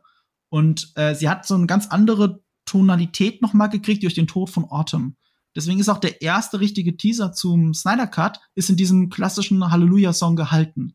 Weil, äh, es, da es, haben sie halt Leonard Cohen genommen. Ja, da haben sie es original Und jetzt singt das irgendwie, genau, und, und jetzt singt das halt irgendwie, ich weiß gar nicht, wie Snyder heißt, benutzt das ja so oft. Er hat es auch schon Watchman benutzt. Und es nervt dann auch langsam. Ne? Ich verstehe die Bedeutung hinter Halleluja und was es ihm bedeutet, aber ich kann es nicht mehr hören. Ich, ich kann die Originalversion vor allem nicht hören. Und da fand ich sogar erfrischend, so eine Vocal-Version davon am Ende zu hören. Ich fand das irgendwie gut. Da war Außerdem ich ein bisschen traurig. Es, ich meine, es ist, es ist das Lieblingslied von Autumn gewesen, deswegen ah. ist es auch der Grund, warum sie das genommen haben. Mhm. Aber ähm, also wir haben uns ja schon beim letzten Mal im Podcast darüber unterhalten, dass das einer der Songs ist, der halt wirklich abgenudelt ist, weil mhm. er eben so oft benutzt wird. Aber ähm, er wird sehr spät, also dies, diese Hinüberleitung in das Lied hinein. Also es hat ein sehr langen, äh, sehr langes Intro und deswegen hat mhm. es mich nicht gestört. Also ja. es ist nicht so, dass der Film zack Credits und gleich Halleluja, sondern nee, es mhm. kommt erstmal ein Klavier und also ich habe das auch nicht raus, ich wusste, dass der Song kommt, aber ich habe ihn nicht rausgehört, sondern erst irgendwann so, ah, okay, jetzt die Akkorde kennst du. Mhm. Ähm, insofern war das, also ich meine, wer guckt sich denn auch die, die Credits komplett an? Insofern hat mich das dann nicht gestört. Ähm, es ist ein schöner Abschluss. Ähm, genau. Jetzt haben wir. Ich habe sie komplett ja, geschaut, okay. weil ich eine andere emotionale Verbindung zu dem Film habe jetzt. Ja. Ich gucke Credits immer bis zum Ende und konnte sie nicht bis zum Ende gucken, weil dieses Lied lief. ja, aber ich, ich mir ging es anders. Ich saß einfach da und habe gerne noch mal Halleluja in dem Moment gehört, weil ich jetzt dieses Epos, weißt du, dieses Epos geht für mich nicht nach vier Stunden zu Ende. Dieses Epos geht für mich nach drei Jahren zu Ende. Das ist halt eine ganz andere emotionale Verbindung, die ich zu dem Film habe. Deswegen kann ich ihn auch gar nicht objektiv nochmal einschätzen. Das ist naja, äh, aber ja, ich anderen also, auch gehen. Ich will dir das auch überhaupt gar nicht absprechen, Marco. Ja, ja, das ich weiß. Auf jeden Fall, das ist natürlich äh, klar, dass du eine emotionale Verbindung zu dem Film hast. Das Ding ist nur, ähm, ich bin absoluter DC-Fan. Ich liebe diese Charaktere so viel mehr als die Marvel-Helden. So viel mehr. Und ich war so extrem excited, als dann irgendwie die Ankündigung kam, okay, jetzt kommt Man of Steel, jetzt geht's los, jetzt wird eine neue Welt erschaffen. Ähm, und dann wurde ich halt irgendwie von Film zu Film immer enttäuschter, wurde dann nochmal aufgefangen durch Wonder Woman 1. Ähm, hab, konnte auch Aquaman irgendwie was abgewinnen. Ne? Also das ist nochmal ein komplett anderes Ding, aber auch den Film konnte ich was abgewinnen. Ich habe auch mit Batman wie Superman noch weniger Probleme tatsächlich ähm, und habe den auch noch einigermaßen gern geschaut, weil ich halt Fan bin. Und bei Justice League bin ich dann halt irgendwie sehr, sehr, sehr enttäuscht irgendwie aus dem Kino rausgegangen. Und jetzt gucke ich mir halt diesen Vier-Stunden-Film an und bin eigentlich totaler Fan, bin aber ganz, ganz klar kein Zack Snyder-Fan. Ja, das, äh, und das ist und das ist der nee und das ist halt einfach der Unterschied. Also es geht hier nicht darum, dass es was für die DC Fans ist, sondern es mhm. geht hier explizit darum, dass es was für Snyder Fans ist. Das ist so naja, das aber Paradoxon indirekt bist du ja auch ein Snyder Fan weil Wonder Woman und Aquaman hat er gecastet. Das sind seine Helden, die hat er ausgesucht. Und er hat den Film auch mitproduziert. Ja, und trotzdem sehe ich halt einfach in Wonder Woman, dass wenn da nicht Patty Jenkins Regie geführt hätte, wäre der Film nicht so gewesen, wie er ist. Also es ist so deutlich ihre Handschrift dahinter und auch so deutlich ihre Handschrift hinter dem, wie wie ähm, dieses, diese Welt von Wonder Woman aufgebaut wurde. Mhm. Deshalb ja, natürlich klar. Also ich meine, er hat natürlich da hinten irgendwie die Fäden gezogen, ja. Und ich meine, ich will ihm jetzt auch nicht absprechen, welche Bedeutung er grundsätzlich für das DCEU hat, so während das DCEU, ne, sofern man das noch so sehen kann. Ähm, es ist aber trotzdem nochmal ein Unterschied, finde ich, ob man halt sagt, okay, er ist halt einfach ein, ähm, er ist ein guter Producer, er ist ein guter Executive Producer oder ist er ein guter Regisseur? Und ich sehe halt einfach echte Lücken, wenn es darum geht, dass er Geschichten erzählt. Da fehlt mir, also ich meine, ich habe es ja jetzt schon so oft gesagt, ne, was mir da einfach fehlt, was mir fehlen, sind die Charaktere. Mir fehlt der emotionale Bezug. Und da sind wir halt, und ich glaube, da ticken wir halt einfach extrem unterschiedlich. Ne? Für mich ist Visualität wichtig, aber am Ende, also auch wenn ich jetzt bei Justice League jetzt drüber nachdenke, ja, da sind schöne Bilder drin und ich finde auch, dass er visuell schöner ist als die Kinoversion. Aber ich werde nicht in zwei Jahren noch über diesen Film nachdenken und irgendwelchen Bildern nachhängen, weil mir der emotionale Bezug dazu fehlt, weil Visualität alleine für mich nicht reicht. Ich muss einen Bezug zu diesem Bild aufgebaut haben. Und das kann ich nur, wenn mir halt ähm, Charaktere erzählt werden und eine Geschichte so erzählt werden, dass ich wirklich reingezogen werde. Und da scheitert er für mich jedes Mal wieder. Ich würde sagen, jetzt kommen wir mal langsam zum Ende. Also äh, zusammenfassend kann man ja so schon sagen, dass der Snyder Cut im Großen und Ganzen das bessere künstlerische Werk ist, aber paradoxerweise nicht der bessere Film. Ähm, wenn man das, also ein ganz, ein ganz seltsames äh, Sammelsurium von, von Fanmomenten, ein Film für Fans und eigentlich auch nur für Fans, äh, der, der eben seine ganz krassen Schwächen hat. Ich wollte mal fragen, was bedeutet denn der Snyder Cut jetzt für das DC-Universum? Denn wir haben ganz eine, eine, ein Cameo vom Martian Manhunter, zwei sogar. Wir haben eine Nightmare-Szene, also der Albtraum ähm, das hast du auch erzählt, Marco, mit dem äh, der Ausblick auf die weiteren Justice League Teile, die damals so geplant waren. Wir haben mit Defiance und der Anti-Life Equation ein, eine weitere Doomsday-Device. Äh, was bedeutet das jetzt also? Wird, wird es äh, doch jetzt noch einen, einen zweiten Justice League-Teil geben? Ich glaube nicht. Oder wie seht ihr das? Also die aktuelle Strategie von Warner ist ja, das Multiversum aufzubauen, damit sie sich genau davon lösen können. Das ist ihre Strategie. Umgekehrt, bei allem, äh, bei allem, was die Snyder-Filme auch an Nichtgeld eingespielt haben und wie unterwältigt sie teilweise liefen und so, ähm, du hast halt einen Wonder Woman, der super erfolgreich war. Wonder Woman 2 kann man jetzt nicht an Erfolg, das haben wir ja auch im Podcast festge festgehalten, das kann man ja nicht wirklich, Erfolg messen ist da schwierig bei einem fast reinen Streaming-Film. Ähm, aber das ist ein Film, der viel Bass erzeugt hat und vielleicht auch viel für HBO Max gemacht hat. Und Aquaman war ein Riesenerfolg. Damit hat niemand gerechnet, hat über eine Milliarde eingespielt. War noch erfolgreicher als Wonder Woman. Und das hat alles Snyder losgetreten. Und ich, ich frage mich, ob wir an dem Punkt angekommen sind, wo Warner ihre Strategie noch mal überdenkt. Also sie forcieren den Flash-Film, der soll jetzt wirklich passieren. Der muss wirklich passieren, nachdem er jahrelang hin und her geschoben worden ist. Ähm, und äh, dabei gehen sie so weit, dass Billy Kudrop zum Beispiel, der den Vater spielt in, im Snyder Cut, dass der nicht zurück kann, weil Terminschwierigkeiten. Und der Film muss halt unbedingt passieren, also dann zur Not ohne ihn. Dann wird er halt neu besetzt.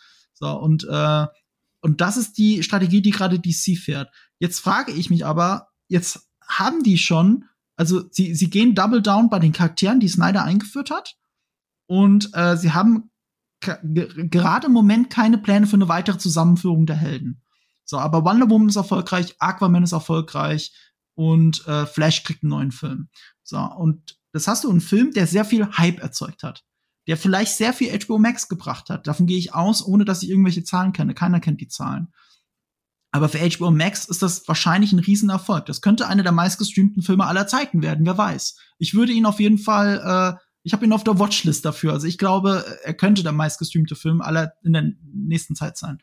Und ähm, vielleicht wird es dann doch als Erfolg, als großer Erfolg interpretiert, auch wenn er zusätzliche 70 Millionen verschlungen hat. Auch wenn es schwer messbar ist, äh, wie viele Abonnenten bleiben dann hängen, wie viel Geld ist das am Ende wirklich, was da übrig bleibt.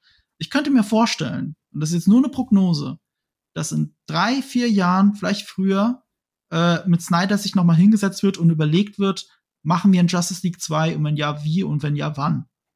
Und vielleicht passiert das noch mal. Stand jetzt passiert das überhaupt nicht. Zack Snyder ist fertig. Und übrigens, äh, der Kinofilm ist Kanon. Ja. Das hat Zack Snyder auch gesagt. Also nach, nach, äh, nach DCs Verständnis ist der Kinofilm das, was passiert ist. Und der Snyder Cut ist halt für die Fans. Und das eine hat nichts mehr mit dem anderen. Also was witzig, weil äh, ja. Patty Jenkins sagt, dass äh, der Snyder Cut Kanon ist, glaube ich, oder? Ja, das oder Interessante das, ist jetzt, wo äh, ich beides gesehen habe, finde ich, ist es wurscht. Weil okay. äh, es, was, was nimmt der eine Film dem anderen weg für die Gesamterzählung? Eigentlich nix. Also die Post-Credit-Szenen, die also die Post-Credits, die Epilog-Szenen, die dazugekommen sind, ändern ja auch nichts daran, was, was Joss Whedon gemacht hat. Also an für sich glaube ich, und das ist auch typisch DC, sie werden einfach so tun, als wäre nichts passiert. Ja, ja, ja, beide irgendwie. Hauptsache, sie gucken, dass dann Filme, die danach kommen, dem anderen jeweils nicht so widersprechen. Ach, weißt du noch damals, als wir Steppenwurf den Kopf abgehackt haben? das wird halt keiner sagen, so. Äh, ähm, ich glaube, die halten sich das offen. Ja. Also, ähm, ein Film, der, der Snyder Cut, der ja durch seine Epilog-Szenen auch äh, die Hardcore-Fans wirklich hungrig macht auf mehr auf, ähm, wir wollen irgendwie, also die, die Fans, die Hardcore-Fans wollen wissen, wie, wie geht das jetzt weiter, wie geht es aus, was hat's mit dem Martian Manhunter auf sich. Aber nach allem, was wir jetzt wissen, Marco hat es schon erwähnt, ist das der letzte Film mit Zack Snyder und ein weiterer Justice League-Film ist auch erstmal nicht in Planung. Das heißt, das ist jetzt alles nur fürs Regal und für was wäre wenn und fürs Kopfkino. Ähm, ja, also ich, mich, mich würde echt mal interessieren, was ihr da draußen so von, von dem ganzen Film haltet. Also äh, hat der euch gefallen, hat er euch nicht gefallen? Schreibt uns doch Kommentare oder schreibt uns eine Mail an, sprich mit uns at jellyfish.com.